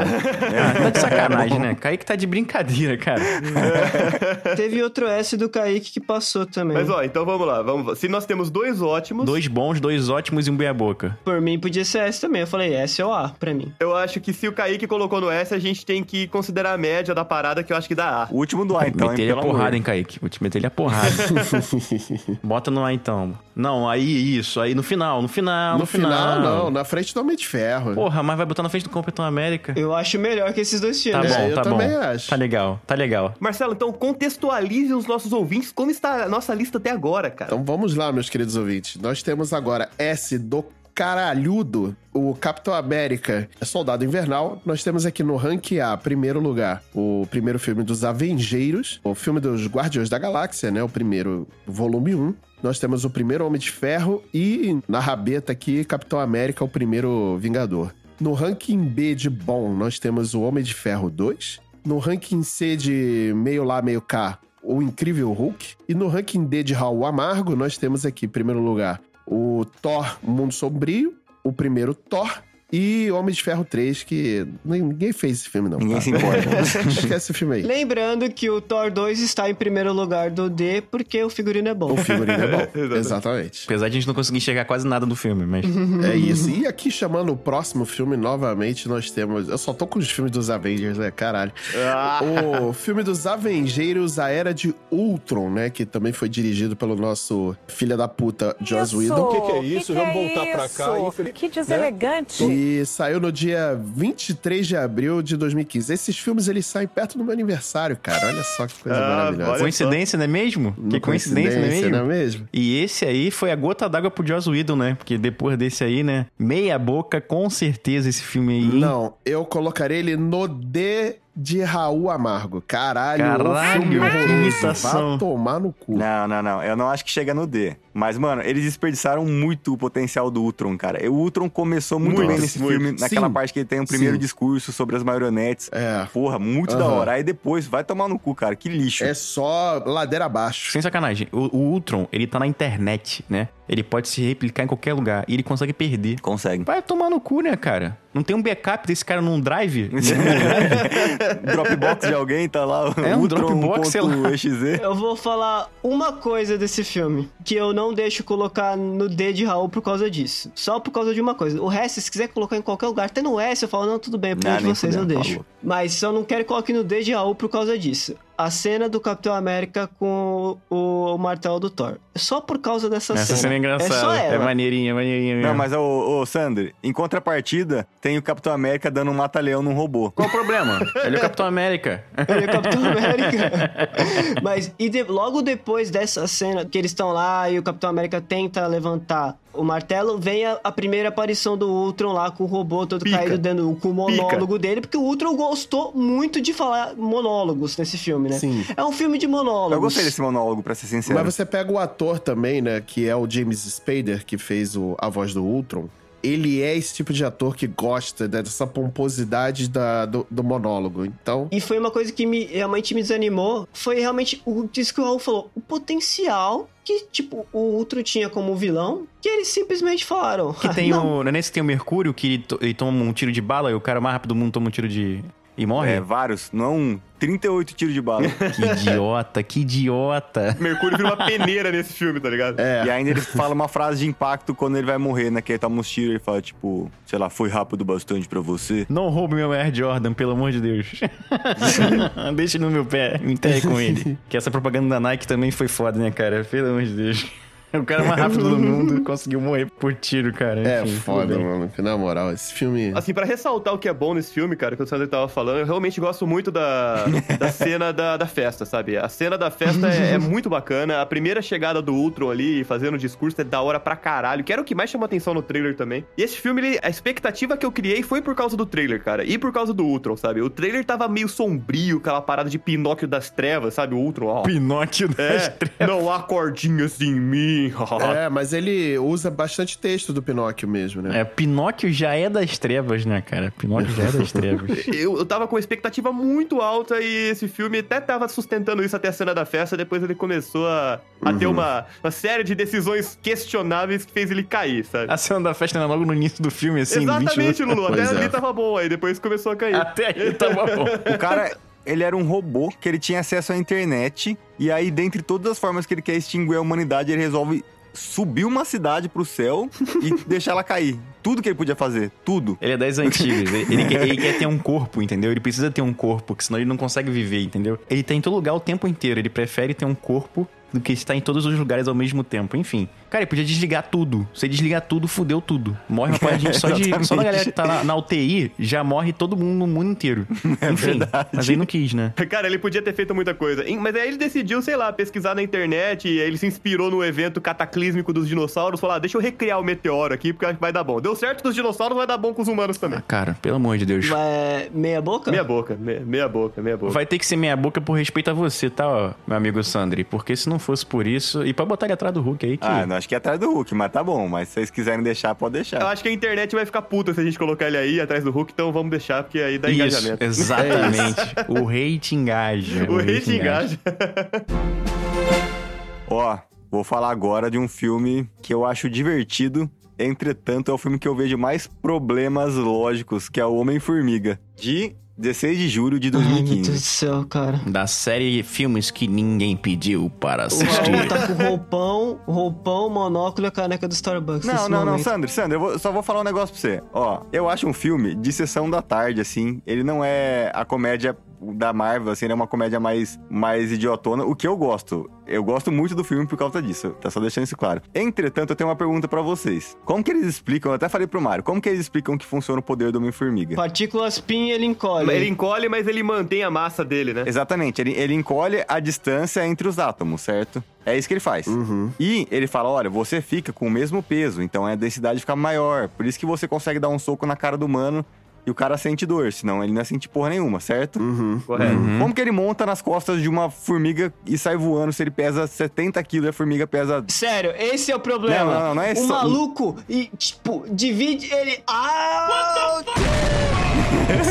Ô, Sandro, como que o velho carrega um chaveiro de um tanque de guerra no bolso se o bagulho pesa toneladas e ele é um idoso normal? Mas será que a explicação, pelo menos dos quadrinhos, é que é mesmo ele de tamanho diminuto, ele consegue manipular o, a- os átomos ainda pra poder Isso. deixar a, a mão um pouco ma- mais pesada pra poder dar o soco e tudo mais. Então, Exatamente. O meu negócio era só se o filme falasse assim, ó, beleza, diminui e aí você pode manter o peso se você quiser ou não. Basicamente isso, aí beleza. Ô, Raul, teu problema foi que você estudou demais, cara. Você estudou Pode ser, pode ser. E aí isso continua depois que ele vai pro, pro reino quântico, que é menor que o átomo, porque se ele só diminuir o tamanho entre os átomos, então ele não poderia ficar menor que um átomo, vocês concordam? Mas ele fica. Caralho, moral. Se a gente começar a cavar essa porra, nunca mais vai- a gente vai sair desse lugar, cara. É literalmente coisas que só o Raul se importa. tipo, ninguém mais se importa com Você isso. tá querendo buscar lógica num filme que tem um cara que consegue ficar do tamanho de uma formiga, Ah, cara. não, não, é, é, assim, é verdade, mas eu busco a lógica de acordo com o que o filme fala pra gente, entendeu? É só isso. É, eu entendo o Raul, porque se eles não falassem isso, a gente ia cagar, né? Mas eles fazem questão de mencionar essa- esse dado aí. Ok, E aí você beleza, fica, tá. beleza. Podia, podia falar assim, eu encolho, foda-se. É, exatamente. Eu encolho, peso pouco, meu soco é foda. Quanto mais você explica, mais difícil é de manter, O entendeu? maluco literalmente conversa com uma formiga. O maluco chama a formiga de Anthony. Anthony, exatamente. Isso é legal. Mas é como eu falei, eu gosto desse filme. Filme. Eu gosto bastante desse filme. Eu só, eu só falei que ele é o que, que mais tem problemas de, de lógica em relação aos poderes, tá ligado? Só isso. Eu concordo com o Raul em relação a isso, principalmente que é um filme de sessão da tarde muito legal. Um filme de heist, assim, muito legal, cara. É, um filme Eu de heist bem bacana, cara. Cara, o amigo dele contando história, cara. É muito engraçado. Cena mais engraçada da Marvel. Exato. E era pra ser a entrada do Edgar Wright, né? Que é um diretor do caralho, assim. Ele é muito foda. Os Não, do... ele é do caralho Puta, mesmo. é muito foda. Era pra ser a entrada dele no, no MCU, né? Nos filmes da Marvel, mas aí a Marvel resolveu dar uma tesourada nele. E aí entrou o Peyton Reed pra terminar o, o trabalho dele. Mas você vê que no, no Homem-Formiga tem muito do, do Edgar Wright ainda, sabe? Ele foi acreditado, né? E tudo mais. Foi, ele é como roteirista. É, exatamente. Então, cara, eu gosto pra caralho de Homem-Anta.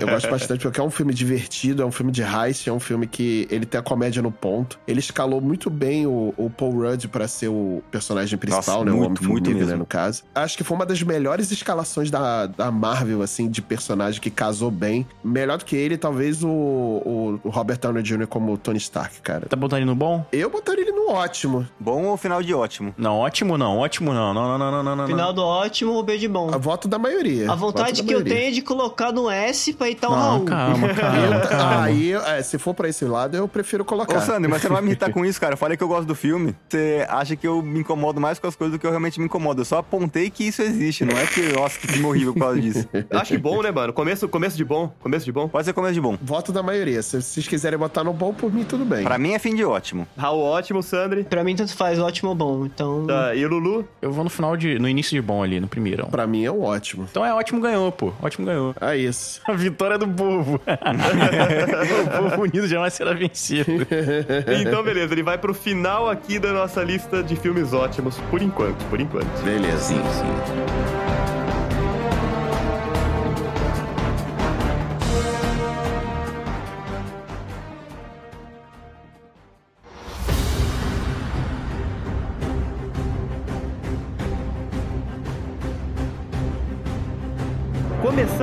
Fase 3 do universo cinematográfico Marvel, temos a adaptação de uma das histórias mais queridas da Marvel nos quadrinhos, que é a Guerra Civil, trazida aqui como filme 3 do Capitão América. Capitão América Civil War, esse que saiu em 28 de abril de 2016 e trouxe aquele embate entre os super-heróis, aquela discordância quanto a uma decisão política que o governo tenta colocar ali de não permitir que os super-heróis tenham identidades secretas. O seu problema, Mário, foi você citar os quadrinhos, entendeu? Puta que pariu. Quando você fala dos quadrinhos, aí você não tem como dizer que esse filme é ótimo, nem bom. Cara, não, não, mas não tinha como. Defendendo o filme, não tinha como você adaptar os quadrinhos pra cá. Porque, mano, era tipo centenas de Ah, heróis. cara, então não faz, porra. Então não faz, caralho. Porra, olha só. Chama de outra Civil coisa. War, Chama cinco de de, cada coisa. lado. Cinco de cada lado. Civil War, Guerra Civil. Que Guerra Civil é essa que tem cinco pessoas de cada lado lu- lutando? De guerra civil não tem nada esse filme. É, tem uma, no máximo ali uma rixa civil. Casos de família. Rixa empresarial. É, ele poderia ser qualquer coisa menos guerra civil. Eu vou cara. defender esse filme e vou criticar também em outro ponto. Calma, vamos lá. O Mário é promotor público, né, mano? é, cara, porra, é um defensor público fudido. Eu acho que o que esse filme ele faz bem é, é adaptar a história, tá ligado? Então, tipo, qual que é a- o coração lá da história nos quadrinhos? Ah, é que o governo inseriu tal coisa e deu briga. É- Esse é o contexto básico. É que o Homem de Ferro tá errado. Isso eles adaptaram bem. Nesse sentido, eles conseguiram trazer esse contexto para o que eles estavam fazendo no cinema. Então, ah, quem são nossos personagens, como que a gente tá com essa ideologia aqui no meio e como a gente trabalha essa briga. Eu só acho que realmente eles mantiveram o nome Civil War por conta do hype dos quadrinhos, mas não chega a ser uma proporção guerra civil, nisso eu concordo com o Lulu, é um ponto negativo. Mas eu acho que é uma adaptação boa, cara, sinceramente. Não acho. Cara, se você for ver a página que tá na guerra, a quantidade de gente que tá na luta de super-heróis é uma, é uma coisa abissal. Eu acho que esse filme, se o título dele fosse outro, ele talvez tivesse sido um filme melhor. Mas como ele pega o título do Civil War e não traz absolutamente quase nada do Civil War, então, cara, não tem como você discordando do Mario, né? E novamente, minha opinião, não tô dizendo que Mario tá, tá errado e nem nada disso.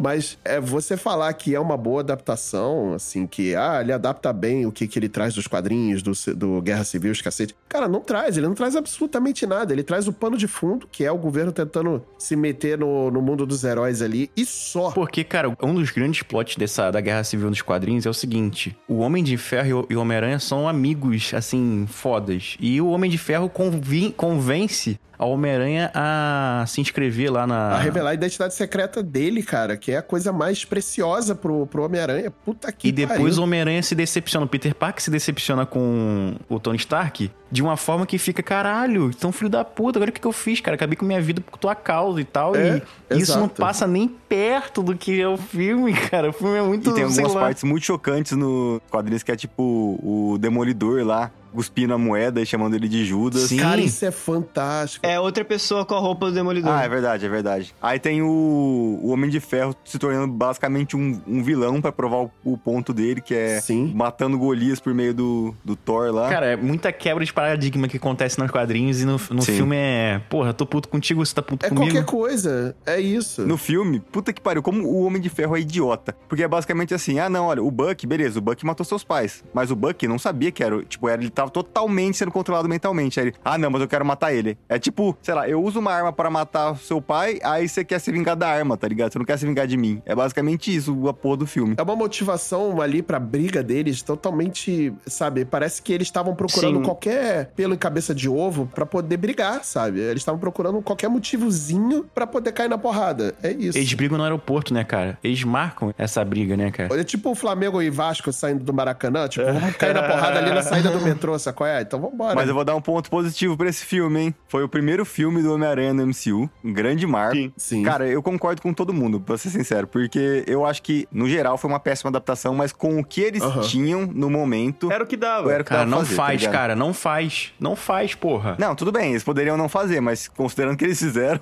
Mas eu concordo com o Raul, ele falou sobre esse. Do que que eles construíram pro filme se aco- acontecer. Realmente tá bem conciso com o que foi é, os Com acontecimentos. o universo Isso- deles, né? Exatamente. Por isso que eu falo que esse filme ele poderia ser qualquer nome menos Guerra Civil. Sim, sim, exatamente. sim, concordo, isso eu Eu concordo. concordo que o marketing foi meio complicado, Era né? nisso que eu queria chegar. Tipo, quando eu falo desse filme fingindo que ele não tem esse nome e que a- o quadrinho da Guerra Civil não existe, ele é um filme bom. E tem um fator nesse filme que eu queria falar e que vocês não mencionaram até agora, que eu até fiquei surpreso, que é o vilão do filme. Ah, sim. O Barão Zimo. O Barão Zemo. E se vocês pararem pra pensar, ele entra no filme, causa, cumpre o que ele queria cumprir, ele ganha. Uhum. Sim, ele ganha. E sai. E foda-se. Jogou a merda no ventilador na briga de família e falou: pode me prender agora. Casos de família. Por mais que eu esperava muito desse filme, não me agradou o tanto que eu achava que ele iria me agradar, eu achei esse fator do vilão, eu achei ele um ponto positivo pro filme, por mais de todo o resto em torno dele, ele não ter recebido essa atenção, tanto que as pessoas esquecem dele no filme, Sim. eu achei bom,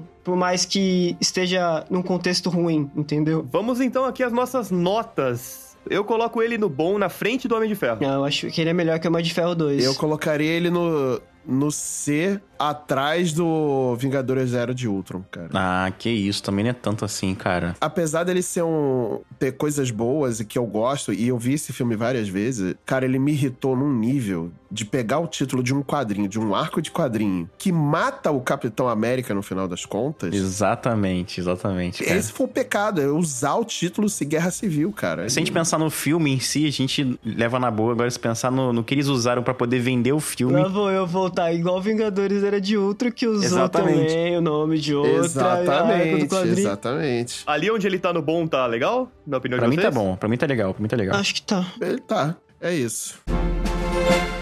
Então, o próximo filme da lista que a gente vai falar agora é o primeiro filme do Doutor Estranho, né? Que saiu dia 3 de novembro de 2016, dirigido pelo Scott Derrickson. O Doutor Estranho é um perso- aquela coisa, né? Um personagem que até então não tinha sido introduzido no grupo do- dos Vingadores, então é um- mais uma vez um filme de origem, apesar de ele ter chegado tarde dentro do MCU. Uhum. Ele é um filme de origem e é um personagem, né? O Benedict Cumberbatch é um puta ator. Eu comprei fácil a atuação dele ali com o Uhum. Stephen Strange, achei legal pra caralho. O visual do filme é bonito, os efeitos especiais é tipo estilo o Inception, né? Aquele filme do Leonardo DiCaprio que Sim, muda as paradas e aquela piroquice muito louca. Figurino. O figurino figurino, figurino é legal. Cara, eu sinceramente achei um ótimo filme. Eu talvez eu, eu- eu valorize ele mais do que ele realmente é, mas pra mim ele é um filme ótimo, cara. Eu gostei muito, me diverti muito no cinema com ele, sabe? É, eu me diverti bastante também. Eu gostei bastante desse filme, mas ele começa a ter um padrão em relação ao personagem da Marvel, que quando o personagem no quadrinho, ele é um babaca de marca maior, a Marvel, na hora que vai transferir ele para o cinema, ele, ela deixa ele, tipo, de uma forma sarcástica sarcástico, leve, assim, piadista. Dá uma amenizada, né? Ele e o Homem de Ferro têm o mesmo perfil de personalidade. Eu não tô reclamando do filme, tá, gente? Eu gosto muito desse filme, eu acho, tipo, eu me divirto pra caralho vendo ele. Eu acho que ele é final de ótimo pra mim também. Eu acho que ele vem na frente do Homem-Formiga, pra falar a verdade. Pra né? mim, ele é atrás do Homem-Formiga. Eu gosto muito mais do Homem-Formiga porque por causa do amigo do Homem-Formiga contando história.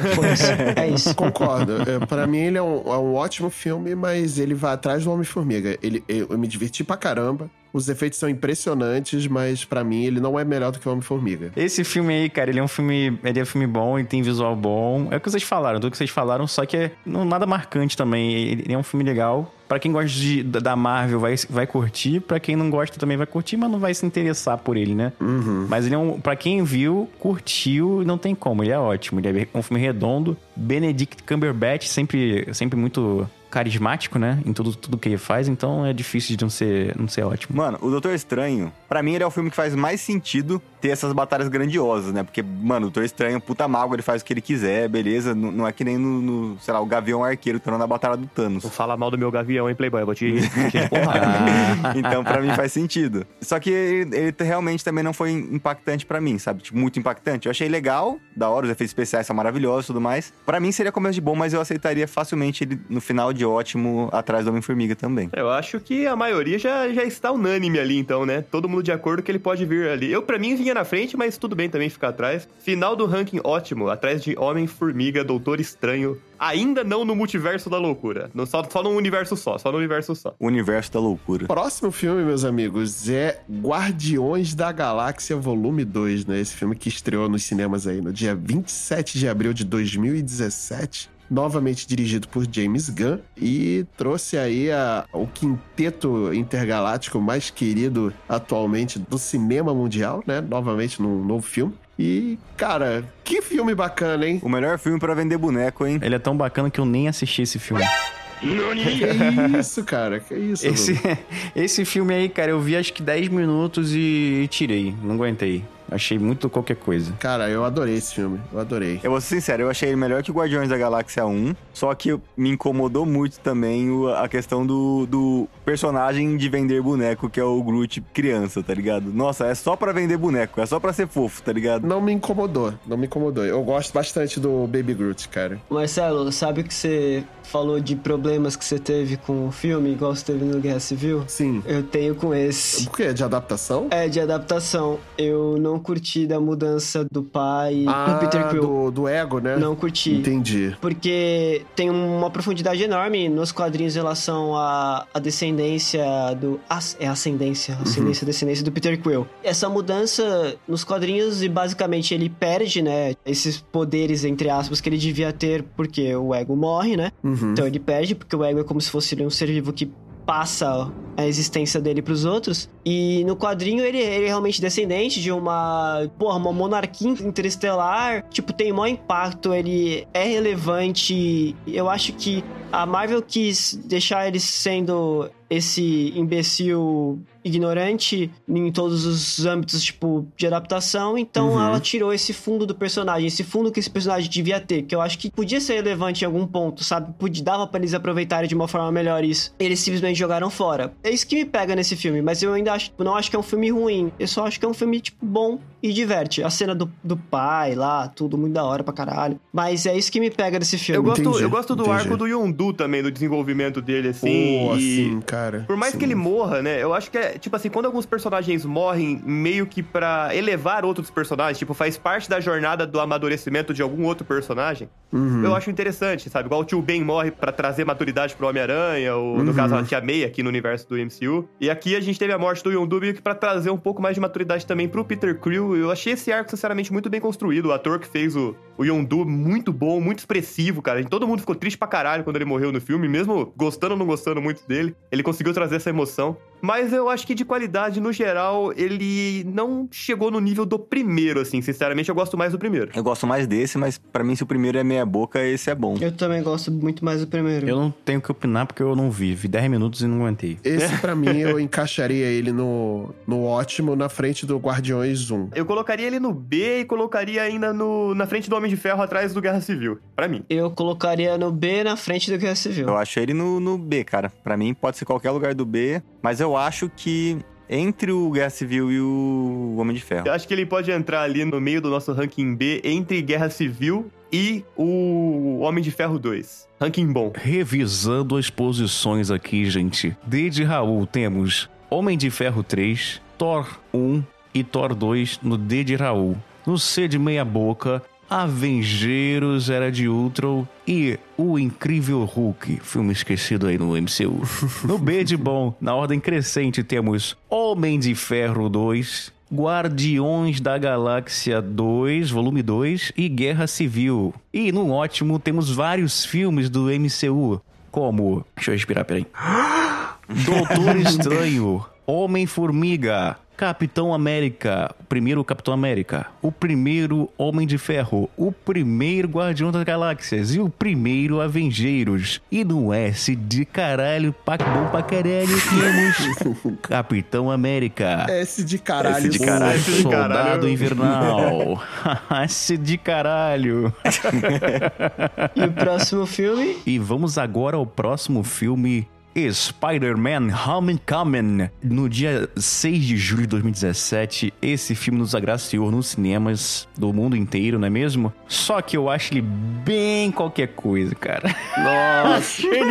Cara, não é o Homem de Ferro 4 esse? Não, não é o Multiverso 4 porque, enfim, ele é mais Homem-Aranha mesmo, mas, cara, ele é um filme bem normalzinho, entendeu? Água com açúcar. Eu colocaria ele entre meia boca e bom ali, hein, cara. Gente, eu gosto bastante desse filme. Eu acho ele muito bobo, cara. Mas aí que tá, é um Homem-Aranha adolescente pra ser bobo mesmo. Eu gosto muito do Tom Holland, eu adoro ele como Homem-Aranha. Eu gosto muito do plot twist desse filme do Abutre ser pai da mina lá. Achei muito da hora. A única coisa que eu critico nesse filme, pra falar a verdade, é esse Homem-Aranha Too Much Technology, sabe? Eu, eu gostava mais da- do Homem-Aranha Roots, assim, dos filmes anteriores do Homem-Aranha e tal, fora do MCU. Homem-Aranha do Sam Raimi. Mas É. aí, Mário, eles não iam poder usar CGI, mano. É, então. Eles têm que usar CGI. É, exatamente. Mas assim, não acho que é um filme ruim, nem a pau. Eu acho que é um filme bem legal, bem divertido. Eu acho É, é um filme bom. É um o filme Abutre bom. bacana, assim, um vilão legal. Eu acho um filme bom. É melhor do que Guerra Civil. Aí sim, aí concordo. Aí não tem como. Pra mim, eu colocaria ele no ótimo, mas se for pra colocar no bom, na frente do Guerra Civil, pelo menos. Tá, Eu concordo com o Marcelo. Acho que ele pode vir na frente do Guerra Civil mesmo. Mas tem que vir, né? Por mais que ele tenha esse lado que eu não gosto do Homem-Aranha Too Much Technology, eu concordo com o Raul que o Tom Holland é um puta Homem-Aranha, né? Um puta Sim, personagem e sim, ficou sim. muito legal. Eu gosto bastante. Então, o consenso aqui, o primeiro Homem-Aranha vai para o começo de bom. Vamos pro próximo filme que uma galera ama, que é o Thor Ragnarok, que saiu de- em 26 de outubro de 2017. Eu não amo tanto esse filme. Foi dirigido pelo maravilhoso Taika Waititi. Sim, não, ele é um cara brabo. Pra mim, eu acho que o maior problema desse filme é a questão que o, o Sandri falou do primeiro filme do Thor ser um idiota, tá ligado? Porque pra mim, no terceiro filme, ele já devia ter amadurecido um pouco. Ele já perdeu gente que ele ama, mas ele tá no meio de uma guerra com, tipo, metade da população do planeta dele morrendo e ele tá fazendo piada no mesmo. Fazendo piada, cara. Eu acho isso muito tosco, tá ligado? Não condiz com o momento da vida do personagem. Quanto toca rock dos anos 80. É, o rock é bom. A trilha sonora Cara, é o boa. problema com esse filme aí que é, era só piadinha, cara. É só piada, cara. É, um- é só piada numa história que não deveria ser só piada. Não, não é Homem-Formiga essa porra, tá ligado? Ah, me irrita muito essa porra, me irrita muito. O figurino é maravilhoso. É, figurino, cara. figurino. Hulk Gladiador, Hulk Gladiador. pica. Maravilhoso. Maravilhoso. Mas a história é muito. Eu acho muito boba, cara. É boba assim. Até pra mim que rio até de enterro. É bobo demais? Caralho. Cara, vamos, vamos lá. Fórmulas do filme da Marvel. Como fazer um filme da Marvel? Coloca aí uma xícara de CGI foda, uma xícara de heróis interessantes com jornadas de amadurecimento. Coloca uma xícara aí de vilão, mais ou menos, só pra colocar o vilão ali, de fodão. E coloca um copo de humor. Só que aqui eles pegaram uma jarra de dois litros e jogaram no filme. É, cara. Mas aí é que tá. A Disney barra Marvel escolheu um, um diretor que é notoriamente voltado Cômico. mais pra, com- pra cômico, né? Todo mundo aqui conhece um pouco das obras do Taika, né? O cara é fantástico, ele tem um timing de comédia muito bom. Bom. E isso, se você levar em conta a comédia do filme, é muito bem feita. Tudo bem, você tá pegando um filme do Thor, que não é. Teoricamente não é um filme de comédia, né? E coloca essas pitadas de humor, mas ele é muito bem feito, é muito bem executado. O timing do, do humor do Taika no, no filme é muito bem feito. E isso me atrai muito no filme. Eu concordo com Marcelo nisso. Eu gosto muito desse filme. Eu acho ele, ele me diverte pra caralho. Porra, eu acho ele muito divertido. Esse lance que vocês falaram da questão do Thor não se desenvolver, a Marvel não vai desenvolver ele. Ele é um deus, ele vai ser daquele jeito, Vai porque ele é um isso. deus. Acabou. Deus não muda. E é esse argumento que eles vão usar. E eles viram no primeiro Thor e no segundo Thor que não adianta fazer filme sério em torno de um personagem principal que é imbecil.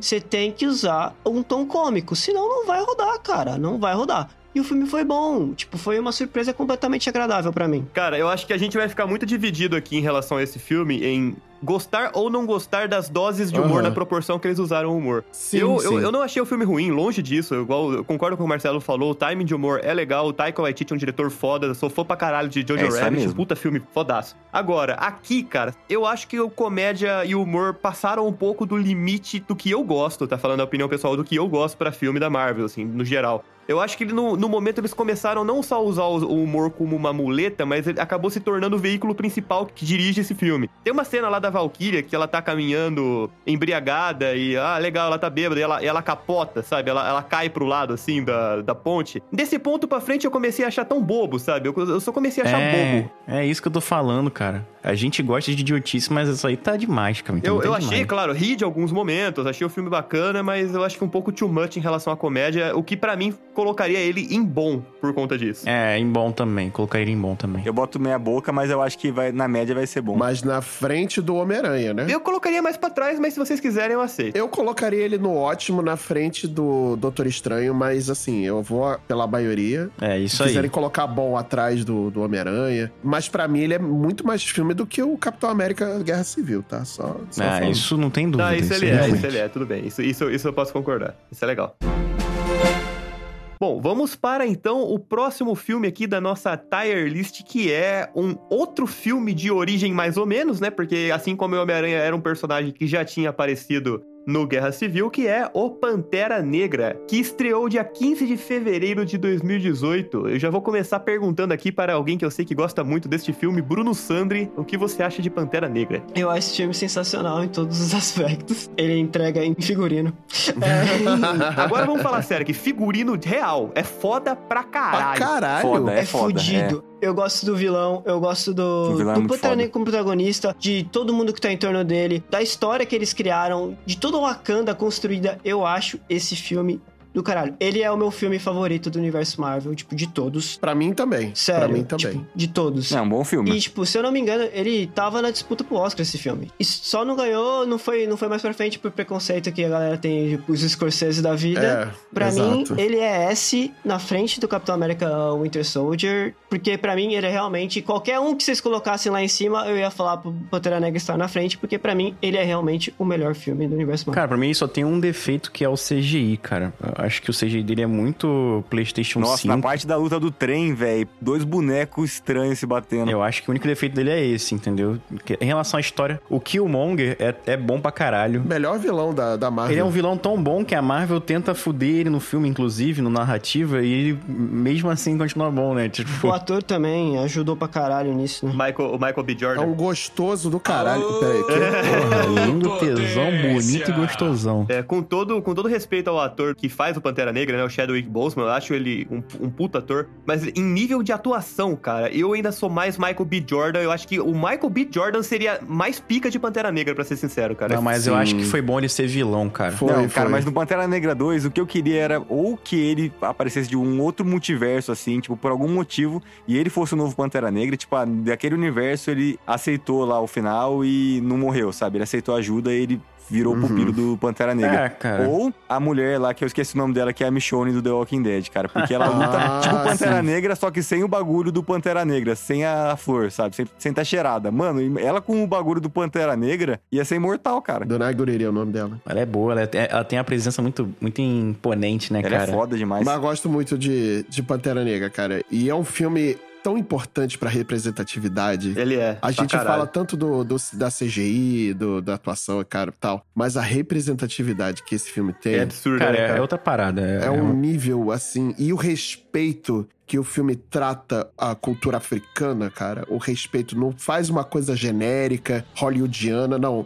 Respeita. E também não tem aquela parada de, porra, escravo de novo. Mais uma vez, É. filme de escravo, entendeu? É um Não, é a ascensão da, da cultura negra, né? É. Black Excellence. Isso. Porra, é a cultuação da cultura negra mesmo. O pessoal exaltando, Sim. né? Só por isso já merece um S do caralho, porque, cara, esse ele filme é é, muito foda. É muito foda. Só que eu prefiro o, o Capitão América. Pra mim, ele fica S depois de Capitão América. Como filme, eu gostei mais de Capitão América. Entendi. Mas como importância social, com certeza ele fica na frente. Eu concordo com o Raul nessa, eu gosto pra caralho desse filme também. Inclusive, toda a mitologia e o, e o visual que eles deram pra Wakanda, né? A adaptação dos quadrinhos pra essa cidade hiper tecnológica escondida na África. Eu achei muito foda desse filme como um todo e colocaria no S também, só que é aquela coisa, concordo com o Raul. Prefiro o Capitão América ainda, eu colocaria atrás. Eu colocaria ele atrás do Capitão América, que eu acho Capitão América mais filme, assim, de, de fato. É, importância social não tem como comparar um com o outro, mas como filme. É, exatamente. Mas questão de filme, filme mesmo, ser questão de filme, realmente eu colocaria atrás de Capitão América. Então, beleza. Podemos colocar aqui o Pantera Negra no ranking S atrás de Capitão América.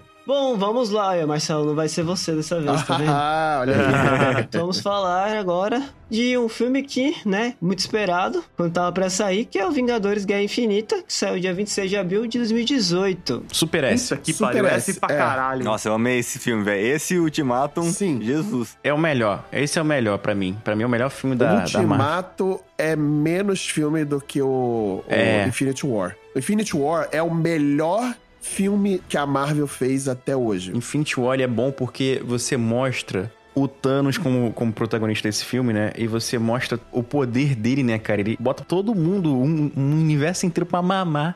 né? A primeira cena do filme é o, simplesmente ele dando supapo na cara do Hulk. Sim, cara. Que é o Hulk poderoso, não é o professor Hulk, Ele não. quebra tá? o nariz. Ele quebra o nariz do Quebra Hulk. o nariz do Hulk. Isso, que ele só tá com duas joias, hein? É, Exatamente. É no braço mesmo. Ele mata o Loki nesse filme, né? É, ele mata o Loki nesse filme. No primeiros 10 minutos de filme, ele mata o, o Loki e quebra a cara do Hulk. Cara, isso é absurdo. Ele é meio que, ele meio que assim, tudo que vocês viram até agora é lixo. É. Porque chegou o, o Thanos, ele mete a porrada no Hulk e mata o Loki muito rápido. E você já fica, caralho, o que, que vai acontecer nessa merda? Quem vai É que morrer? tem um negócio de filme que é assim, quando você quer mostrar que um vilão é foda, você pega um bagulho que as pessoas acham foda e fazem ele humilhar. Então, por exemplo, ah, o filme lá do Quarteto Fantástico, tem o, o Tocha Humana, aí o cara pega ele pelo pescoço e, e desmaia ele. Ah, tem o Thor. O Thor joga o martelo no terceiro e a, a Hela pega o martelo e quebra. Ele faz isso só que 10 vezes pior, né? Ele, mano, ele surra o Hulk, velho. Exatamente.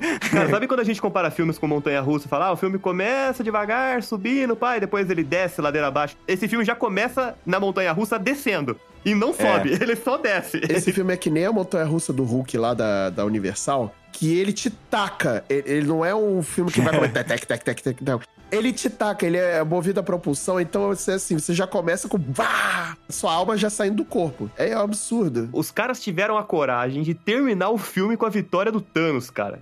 Sabe? Com todo mundo virando poeira. Puta que pariu. Ah, mas isso ia acontecer porque a gente sabia que ia ter a segunda parte, né? A gente Mas também... ainda assim foi corajoso, cara. Foi corajoso. Ah, mas a gente não, não imaginava que ia ser um negócio absurdo que, que foi, cara. Nenhum filme da Marvel até então terminou bad vibes igual eles fizeram nesse aqui, cara. Nenhum. E fizeram a gente esperar um ano pra gente ver a conclusão, cara. E o negócio do Visão, cara, que a feiticeira tem que matar ele pra ele matar depois. Ele arranca a joia da testa dele como se ele estivesse, sei lá, tirando do... sei lá. Uma espinha da cara, sabe qual é? E tem a cena que o Thor quase mata ele, né? Por um detalhe, né? Um ele não detalhe. consegue matar, Ele né, cara? bota ainda o machado no peito do cara. eu juro, eu escorreguei da cadeira na- do, do cinema na hora, cara, que eu tava assim, já na, na pontinha da cadeira, tipo, é agora, é agora, lá vem. Aí eu, vruf, deu uma caída assim, eu, caralho.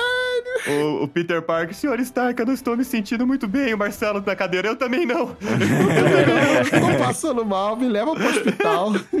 Cara, e eu tenho uma puta dó da feiticeira Escarlate nesse filme, cara. Eu consigo Nossa, entender sim. a- toda a loucura dela depois e do luto, É. porque, mano, ela foi obrigada a matar o Visão. Ela, olha o quão foda é isso, você é obrigado a matar a pessoa que você ama, Pra depois o vilão vir, Sim. ressuscitar a pessoa que você ama e matá-la de novo na sua frente, mostrando que você ter passado por aquilo tudo não serviu pra nada. Foi em vão. Vai É. tomar no cu, tá ligado? E a gente vai falar depois do multiverso da loucura, mas, cara, você começa a entender um pouco, né? As motivações dela ali, né? Não foi à toa. Sim. Foi, ela, só, ela só esqueceu do Visão, né, nesse filme. Não dava pra pagar o cachê do Paul Bettany. Não É, deu pra pagar o cachê. Mas eu acho que de tudo que a gente discutiu é muito válido ele abrir aqui. Abrir não, ele ficar aqui em nosso primeiro lugar do ranking S. Com certeza. E vai ficar aí até o final. Vai, vai mesmo.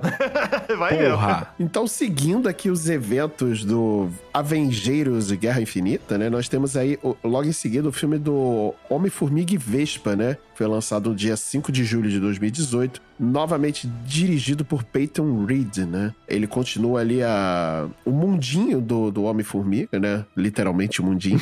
Depois que passa, né? O Guerra Civil, né? As consequências das ações do, do próprio Homem-Formiga, né? É no meio do Thanos ali, né? Acontece meio que no mesmo tempo. Isso, é. Meio que paralelo ali. Mas são as ações do Homem-Formiga durante a Guerra Civil, né? Que ele quebra a lei, né? E tudo mais. Ele tá preso, ele fica dentro de casa, né? E tudo mais. E aí o filme segue essas consequências aí apresenta um novo vilão que provavelmente vai estar no filme dos Thunderbolts. Caralho, hein? Eu gosto desse filme, mas eu acho que ele foi feito ali pra. É um tapa-buraco. E o final dele é mais importante do que o, filme inteiro, né? Ele tá no meio de duas tempestades, tá ligado? É, exatamente. Ninguém lembra dele. Tem esse detalhe também. Esse foi o único filme do MCU que eu não assisti e não tive interesse de assistir porque meio que peguei essa onda de todo mundo falando, cara, esse filme importa no final que acontece isso. O resto do filme não importa. Importa que no final acontece isso. Falei, ah, tá bom, precisa assistir? Aí a maioria que eu conheço falou, não, não precisa. Falei, ah, então tá bom. Aí eu acabei não assistindo, sabe? Então não, não vou opinar nesse filme. Eu assisti porque eu gosto muito do que foi construído com Homem-Formiga no MCU, e aí ele me interessou. E eu gosto desses filmes que são meio alheios, assim, a, sem a necessidade de colocar muita coisa intrínseca, né, no, no- no que foi construído do MCU. Então eu gosto bastante do, do resultado. Sim, é verdade, ele é bem independente. É bom, né? é bom filme, é bom filme. Eu assisti porque eu sou nerd. É isso É mesmo. isso, é isso Eu aí. assisto tudo. High five. Eu acho que ele é um filme bom, que funciona. Isso. Ele não é tão bom quanto o primeiro, né? Mas ele é ok, assim. Ele segue mais ou menos a mesma linha. Sim. Eu acho que ele é bom. É, eu colocaria ele no bom. Vamos no bom. Tá bom? Melhor que Guerra Civil? É, pra mim é melhor que Guerra Civil. É, pra mim também. Pô, então para concluir, Homem-Formiga e a Vespa vai entrar no nosso ranking bom e vai ficar na frente de Capitão América Guerra Civil, para o desagrado de muitos, eu tenho certeza. Agora vamos com ela. A mulher que está alheia a tudo que acontece no universo, porque ela está distante demais para resolver os problemas. Capitã Marvel, um filme de 2019, 7 de março de 2019, né? Uhum. Que é meio que a história de origem da Capitã Marvel, vivida pela atriz Brie Larson. Cara, esse filme, o problema dele pra mim é que ele é um pouco deslocado de tudo e você coloca uma pessoa, uma, uma super-heroína, que ela é mais poderosa que qualquer um que já foi apresentado Sim. anteriormente na, no MCU e ela não participou de nada, né, cara? É, não. Ah, me chama aí quando tiver. Quando o planeta estiver em perigo. É tipo Vingadores 1 com o universo invadindo, alienígena invadindo o planeta. Ninguém chama ela.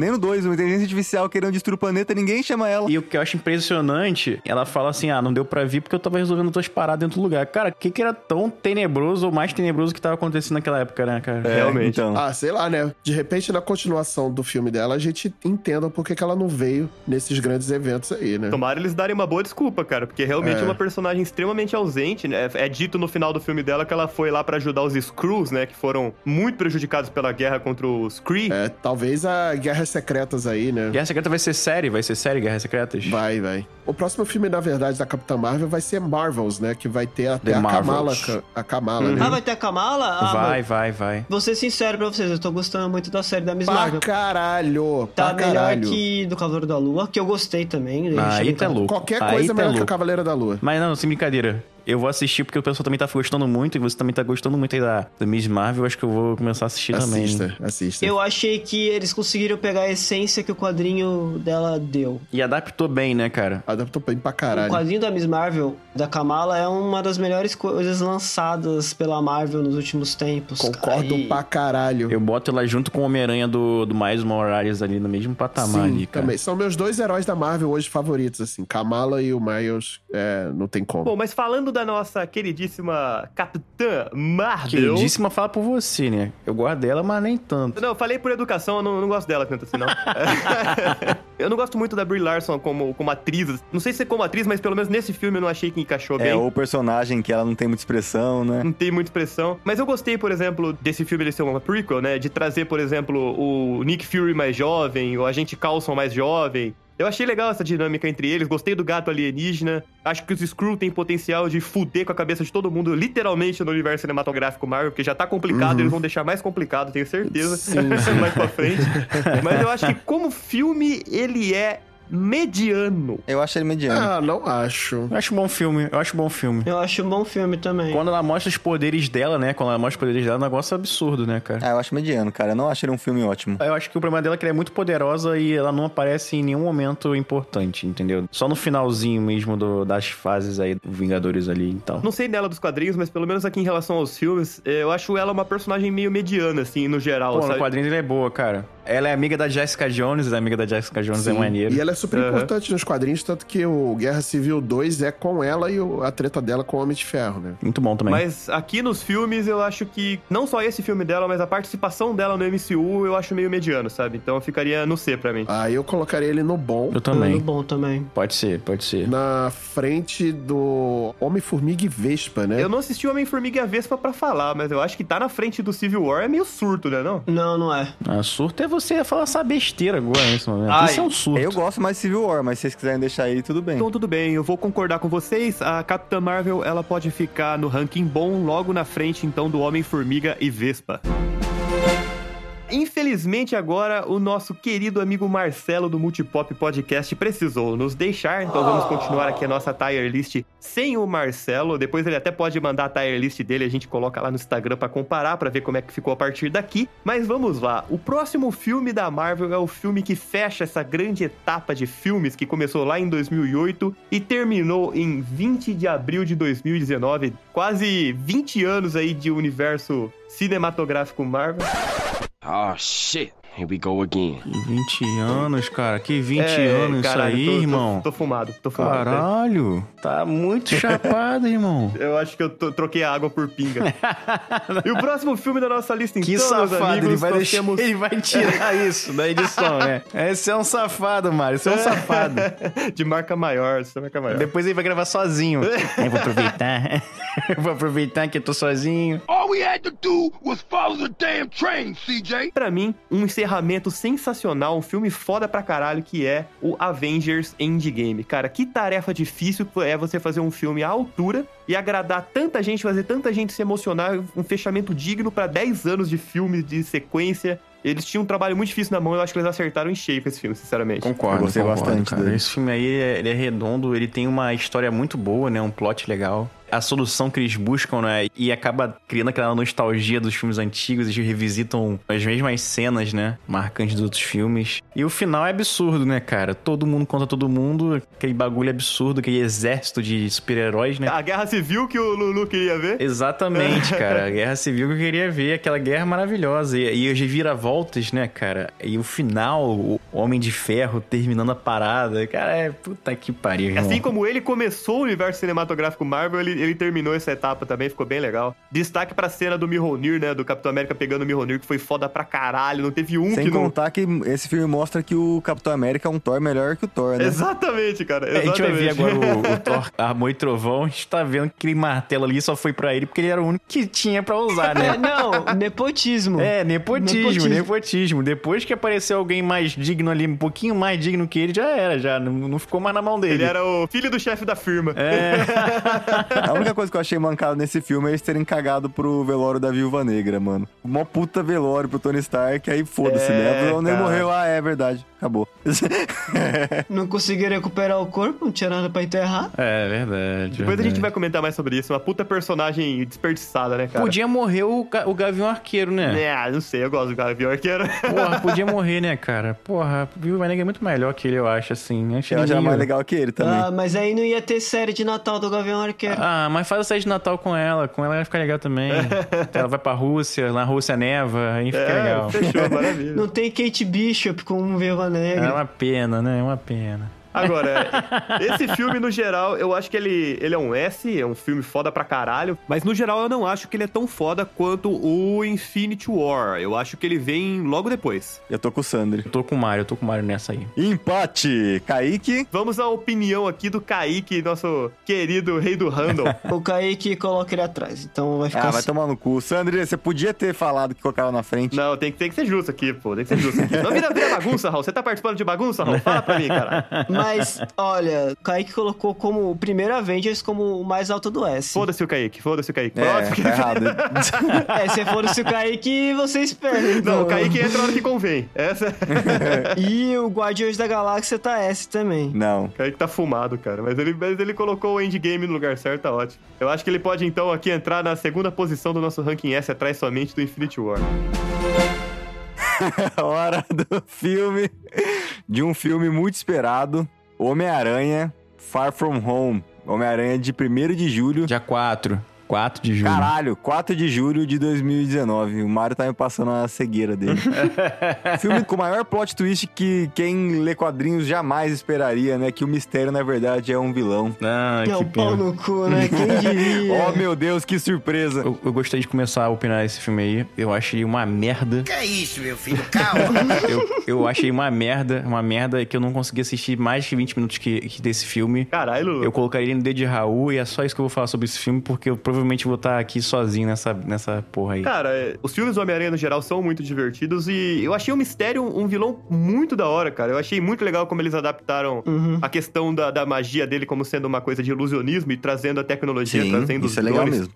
Achei que ficou muito legal. O plot twist que ele é vilão, óbvio que seria o vilão. Quem- Quem conhece o mínimo de Homem-Aranha sabe que ele vai ser o vilão. Mas eu gostei muito da construção dele e eu gostei de como, mesmo no final, ele tem um jeito de fuder com o Homem-Aranha, sabe? Ganhado. Ah, mas eu achei a motivação desse vilão tão bosta, cara. Tipo, ai, o Homem de Ferro foi grosso comigo. Pronto. Ah, não, agora eu vou foder todo mundo. Não é que, tipo, basicamente eles trabalhavam pra caralho e ele ganhava todos os méritos, tá ligado? O que, que o Peter Parker tem a ver com isso, velho? Não, é porque o Peter Parker foi que herdou tudo que, tipo, pensa que todo o trabalho dele, tipo, é meio comunista, essa ideia, essa cabeça deles. Vamos lá, vamos pensar. Tá. Tony Stark morreu, deixou tudo pro moleque, eles ficaram, porra, e a gente não vai ter nada. E aí eles foram tentar pegar pro trabalhador o que o trabalhador merecia. Entendi. Entendeu? Era esse que eles queriam. Tá. Mas o meu problema com o- os filmes do Tom Holland, do Homem-Aranha, é que é o Homem-Aranha inteligente mais burro que existe na face da Terra. Porra, exatamente, cara. Que irritação, né, cara? Sim. Esse é o, o maior problema. Tipo, ele toma decisões completamente duvidáveis em caráter do Peter Parker. Peter Parker como personagem. O Peter Parker não tomaria essas decisões. Mas o Tom Holland é o Tom Holland que tá tomando a decisão. Porque dá pra ver eles dando entrevista que ele também só toma decisão duvidosa na hora de dar, tipo, dar spoiler ou não.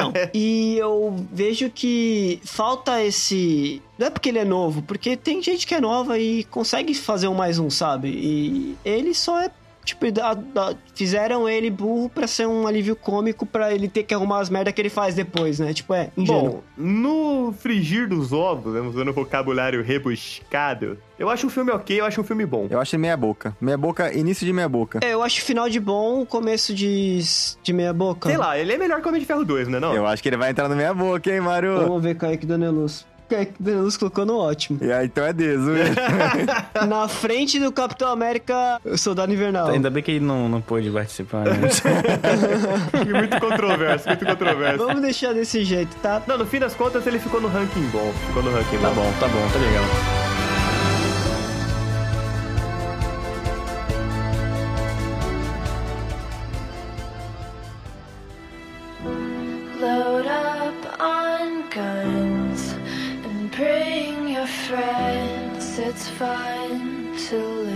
Seguindo, nós vamos ter o filme póstumo da Viúva Negra, que saiu dia 8 de julho de 2021. Tentativa de redenção pra personagem que já devia ter tido o filme muito antes. Sim. Muito antes. Eles tiveram aquela mentalidade comercial do tipo, ah, personagens femininas não rendem tanto quanto personagens masculinos como protagonista, né? Então eles, eles tinham medo, comercialmente falando, de colocar uma mulher pra ser protagonista de um filme. Aí precisou vir a DC, fazer Mulher Maravilha, explodir com tudo pra eles começarem a apostar nesse, nesse ramo também. E aí, só depois, por conta disso, foram fazer o filme da Viúva Negra, personagem totalmente esquecível. Não acho que deveria ser, gosto pra caralho da Viúva Negra, mas no universo cinematográfico Marvel, ela foi completamente esquecida, cara. Esse Sim. filme, se você apagar ele da história, ele não faria diferença, Não tem sabe? impacto nenhum. A não ser pela Helena, que foi um puta personagem Sim, ela é boa, ela é boa, ela é boa. Caralho, ela no Gavião Arqueiro também sensacional. É isso, esse filme, ele, tipo, existe. Em defesa desse filme, o que eu acho legal dele? Eu acho as lutas com o treinador muito fodas. Por mim, podia ser duas horas só de luta com o treinador. só que a personalidade dele, dela, no caso, né, é inexistente. É tipo o Deadpool no filme do Wolverine Origins, que eu acho um zoado pra caralho. E a luta final, cara, eu acho que é muito mirabolante pro que, que é o personagem, sabe? Ah, Viúva Negra, uma humana, espiã. Eu ia gostar muito mais se fosse um filme de espionagem mesmo, do que aquela putaria de nave caindo um milhão de pedaços por segundo, todo mundo do mal morrendo, todo mundo do bem vivo, e eles lutando no ar em queda livre. Mano, puta que pariu, velho. Que que é isso? Eu queria ver um 007 com a Viúva Negra. Queria ver um filme de espionagem, um filme ali de agente secreto, e eu tive mais do mesmo, com ação frenética desenfreada, com nave caindo do céu. Não era aquilo que eu queria ter visto nesse filme. O começo é bom, tem personagens bons. O cara lá, o Capitão Rússia, é, é da hora pra caralho. Ele é da hora, Mas é. eu acho que, no geral, é um filme meia boca, sabe? É um filme que não sei se sobe pro bom, não. Então nós colocaremos no meia boca? Eu acho que meia boca. Meia boca. Eu acho é que se você te- apagar todos os outros 27 filmes, é um filme divertido de assistir. Esse filme não dá, cara. Pra mim não dá. É, assim, a, a atriz é foda, entendeu? O personagem é É, foda. é muita mas- forçação de barra, cara. O negócio do nariz dela, mano, era só ter ido pro outro lado da sala e dar um tiro no cara. É, cara. Mas parada que, enfim, pra mim não dá. Viúva Negra ficará aqui, então, no nosso ranking meia boca, ranking C. Muito bem, muito bem. Agora vamos para o filme Shang-Chi e a Lenda dos Dez Anéis, lançado dia 3 de setembro de 2021. Um filme que também ele é bom, né? Aquele filme Sessão da Tarde. Ele é diverte, lutas legais, É. poderes fio, fio, fu, fu, go, cor, cor, cor, É, aquele filme Sessão da Tarde que assim, estão invadindo a nossa terra, então vamos nos unir. Cara, esse filme ele tem alguns diferenciais em relação ao que a gente já viu por trazer não só um, um protagonista asiático, né, um protagonista chinês, como também trazer a cultura chinesa muito em peso pro, pro universo cinematográfico Marvel e fazer uma homenagem pros filmes antigos de Kung Fu, estilo Tigre e o Dragão. E o verdadeiro mandarim, né? Isso e aí. trazer essa homenagem pros filmes de Kung Fu chinês. Sinceramente, é o que eu mais gosto desse filme. Eu gosto muito da, da fotografia, da ambientação, dos combates desse filme. São sensacionais. A luta do Shang-Chi contra aquele ninja lá, cara, no meio do filme lá, é puta, acho que é uma das melhores coreografias que eu tinha visto até. Tirando o Soldado Invernal ali, é a melhor coreografia que eu vi num filme da Marvel até então de combate. Eu só acho que esse filme, ele no final, ele termina mais no mesmo, sabe? Ele termina megalomaníaco, gigante, com uma batalha completamente estrondosa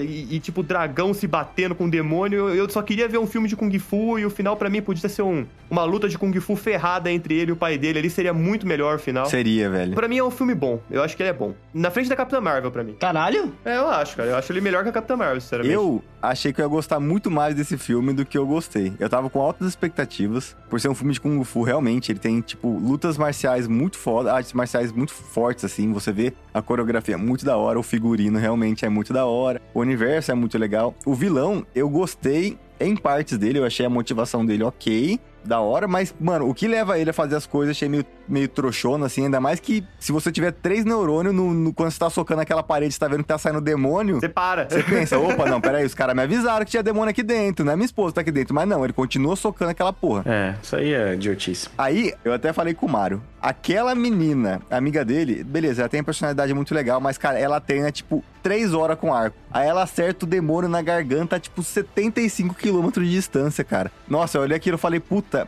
E, e aí, o outro problema que eu tenho com esse filme é que eu achei ele meio previsível, velho. Meio previsível? Previsível pra um caralho, né? É muito previsível, cara, isso me incomoda. Aí eu acho ele meio meia boca, assim. É divertidinho, é divertidinho. É divertidinho, mas eu esperava mais. O foda é que era a expectativa. Lulu, onde você acha que devia ter? Ah, eu acho que tem que estar ali. Foda, a gente montou esse bom tá meio foda, né, cara? Ele é melhor que Capitão Marvel? Acho que é, mas ele é melhor que Civil War também, caralho. Ah, não, Civil War tá onde devia estar. Civil War tá onde devia estar. Então deixa ele aí mesmo, deixa aí depois de Capitão Marvel em terceiro lugar indo bom. Então, maravilha, vamos colocar Shang-Chi aqui em terceiro lugar do nosso ranking B.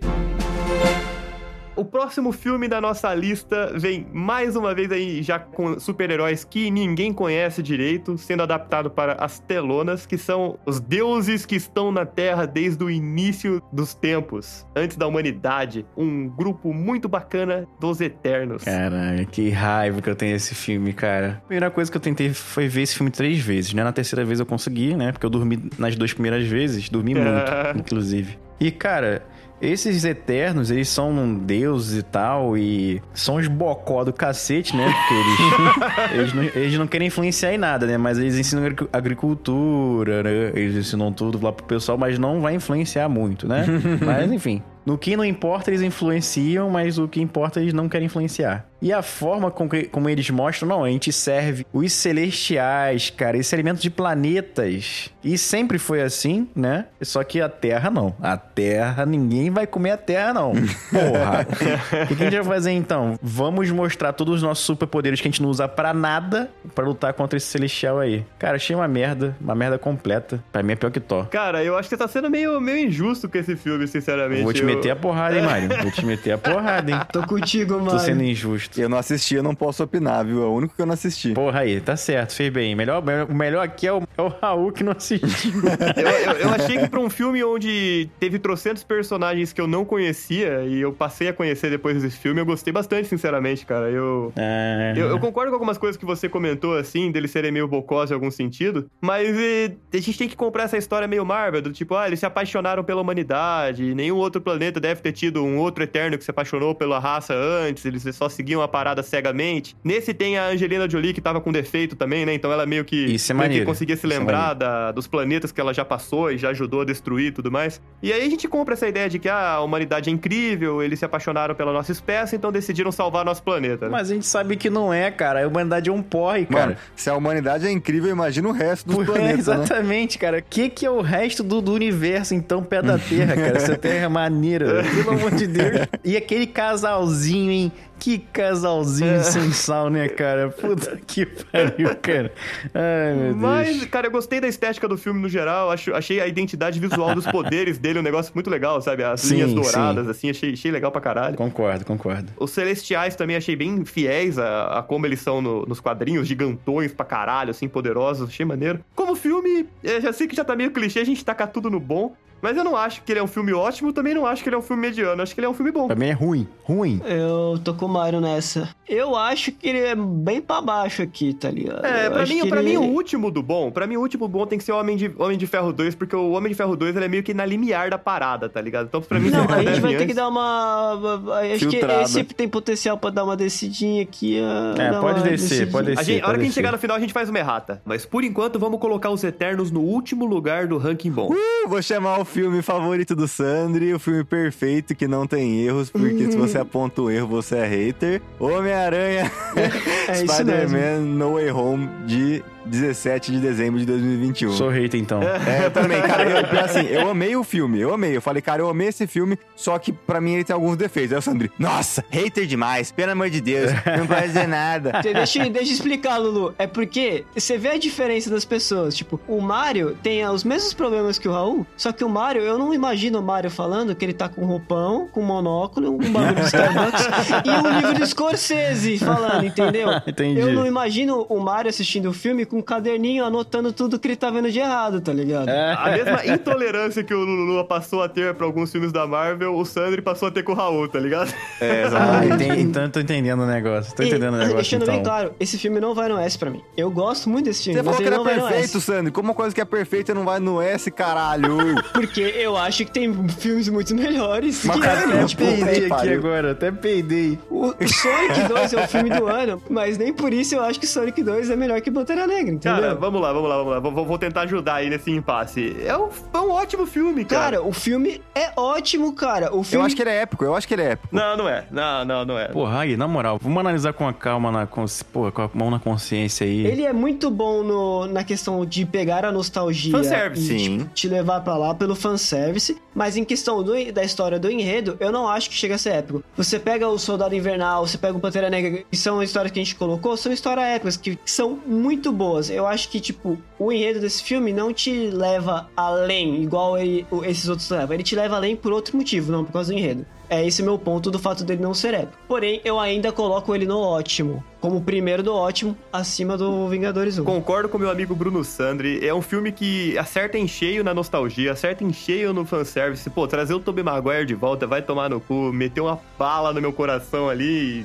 Mas assim, é, pô, é pegar um dos personagens mais inteligentes da Marvel, que é o Doutor Estranho, né? Um dos caras que teoricamente deveriam ser o poço de sensatez. Chegar pra ele e falar, viu, tô com um problema aqui, você não me ajuda a resolver esse negócio e coloca em risco todo o multiverso? Ah, tá bom, ajudo. Porra, bicho, tipo, não, não dá, tá ligado? Sendo que tinha outra solução muito mais fácil. Cara, ele podia fazer qualquer coisa. Não, vamos esquecer que o mistério existiu? Então apaga a existência do mistério, apaga as últimas cinco palavras do mistério, sabe? Faz, brinca com uma coisa mais fácil. Ele podia fazer até o que ele fez ali. Pô, pede pra eu me esquecer. Aí ele começa. Ah, mas a Mary Jane vai esquecer também? Caralho, depois tu conta pra ela de novo, cara. Porra. Caralho. E também o Doutor Estranho, né, cara? Ele é muito piroca da cabeça, né? Muito Aceitar piroca, essa cara. ideia, né, cara? Não. Tanto que quando saiu o trailer, a galera achava que era o, sei lá, o Mephisto que Mephisto, tava sendo o é. Doutor Estranho, que tava. Ninguém tava acreditando que era ele, tá ligado? Era ele mesmo, era aquele maluco mesmo. É o- esse maluco aí do caralho que uma criança lá de. Um adolescente chegou lá e falou: Vou acabar com todo o multiverso, vou criar uma rachadura no que separa um universo do outro, pro mundo inteiro esquecer que você é Homem-Aranha, entendeu? Pô, pelo amor de Deus, né? O, o plot é muito ruim, mas o filme é muito bom.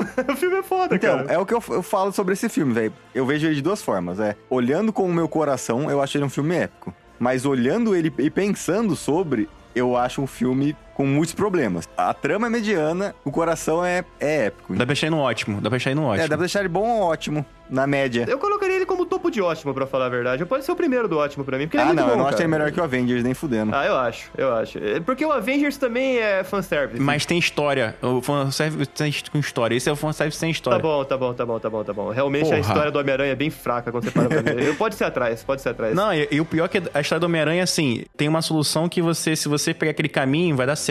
Aí ele fala, não, vou pegar outro caminho. Aí chega no final do, do filme, ele, não, tem que pegar aquele caminho mesmo que era o certo. Só que é tarde demais, entendeu? Porra, me irrita essas porras, entendeu? Exatamente. Eu acho que ele pode sentar aqui no segundo lugar do nosso ótimo. Então, o último filme que saiu, que saiu dia 6 de maio de 2022, o Doutor Estranho no Multiverso da Loucura. E. É. Eu não gostei. É, o quê?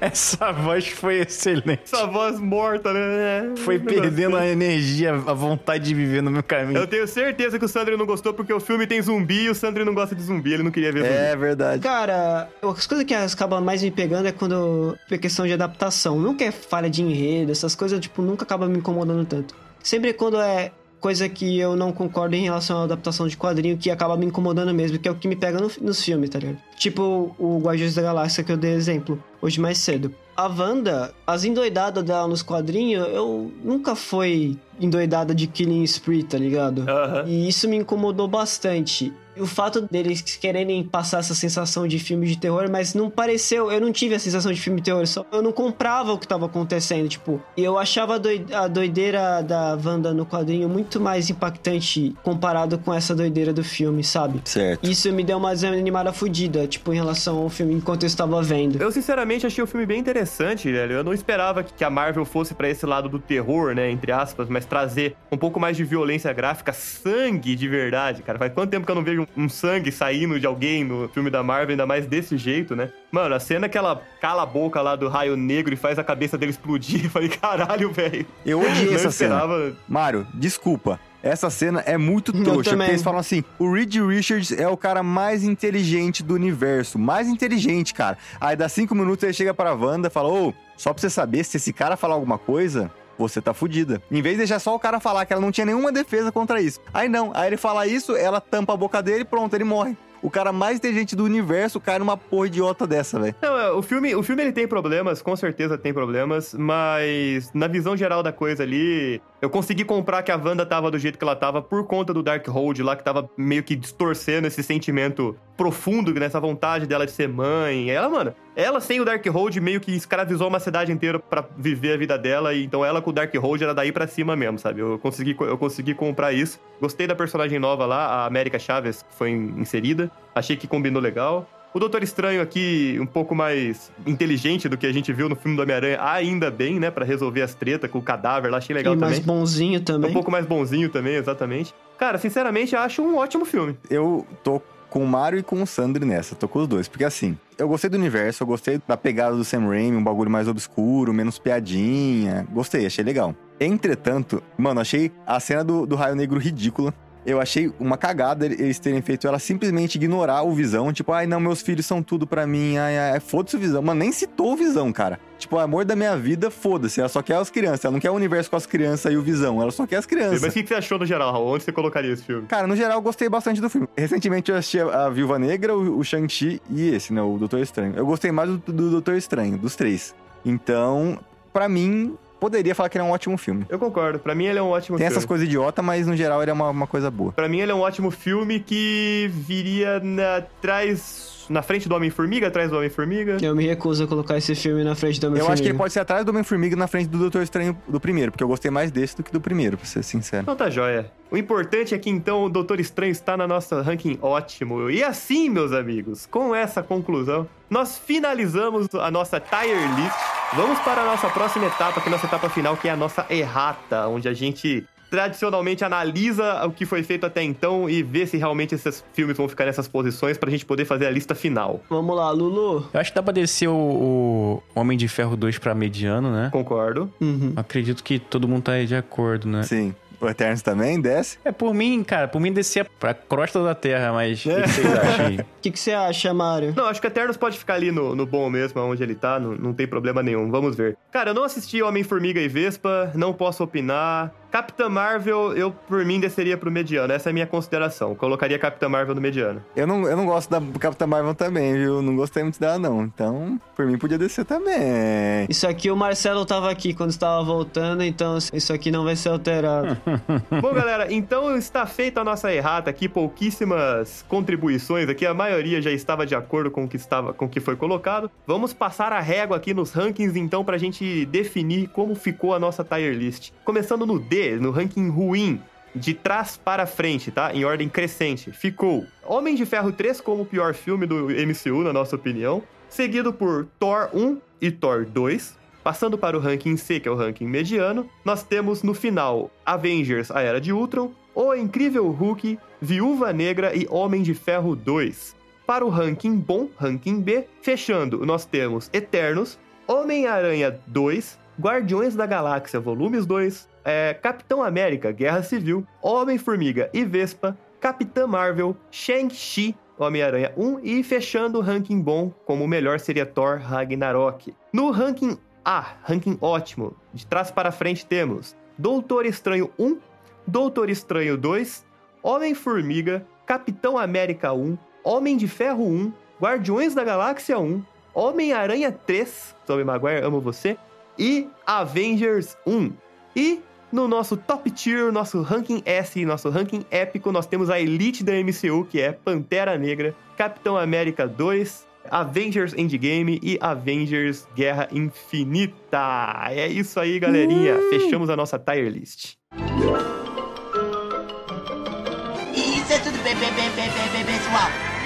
E então é isso, aventureiros. O NPC genérico está chegando ao fim, mas é claro, nós também queremos saber a sua opinião. Então, o que você achou da nossa tier list? O que, que você mudaria da nossa tier list? Lembrando que se você quiser fazer a sua própria tier list, vai ter link aqui na descrição deste episódio. Compartilha com a gente nas nossas redes sociais, que também estarão linkadas na descrição desse episódio. Inicialmente, vamos começar agradecendo o Marcelo, que infelizmente não pôde participar da gravação até o final. O Marcelo, ele participa de um podcast de cultura geek maneiríssimo também, que é o Multipop Podcast, sempre com temas muito atuais da cultura pop. Se vocês quiserem conhecer melhor o trabalho do Marcelo e do Multipop Podcast, vai estar linkado aqui na descrição desse episódio. Não deixem de conferir. E agradecer também, é claro, o nosso hater do universo cinematográfico Marvel. Lulu, a gente é mal compreendido, cara. Incompreendidos. É, eu não entendo isso, não entendo isso. Tudo bem. O nosso hater carinhoso do universo cinematográfico Marvel, Lulu do Magela Cast. Lulu, muito obrigado pela sua participação. Se os ouvintes do NPC Genérico quiserem conhecer mais o seu trabalho, o Magela Cast, aonde eles te encontram? Magela Cast com J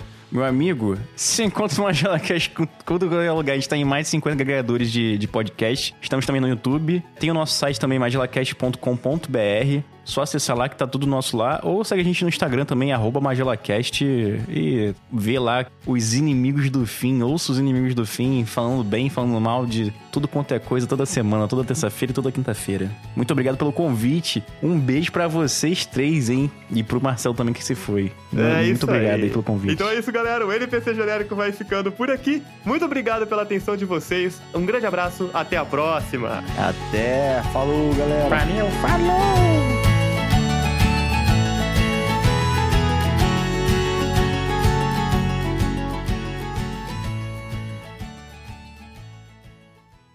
O Avengers 1 eu colocaria no épico. Mano, eu desceria o Era de Ultron também. Eu desceria também, Sandy. Pode descer. Ah, não, cara. Eu acho que ele é fim de mediano mesmo. Mais alguma colocação aí? Não, mas se tivesse mais uma linha aqui, ó, no meio do bom e do mediano, e tivesse esse mesmo número de coisa, do, do bom ia ficar parecendo um pinto. Caralho.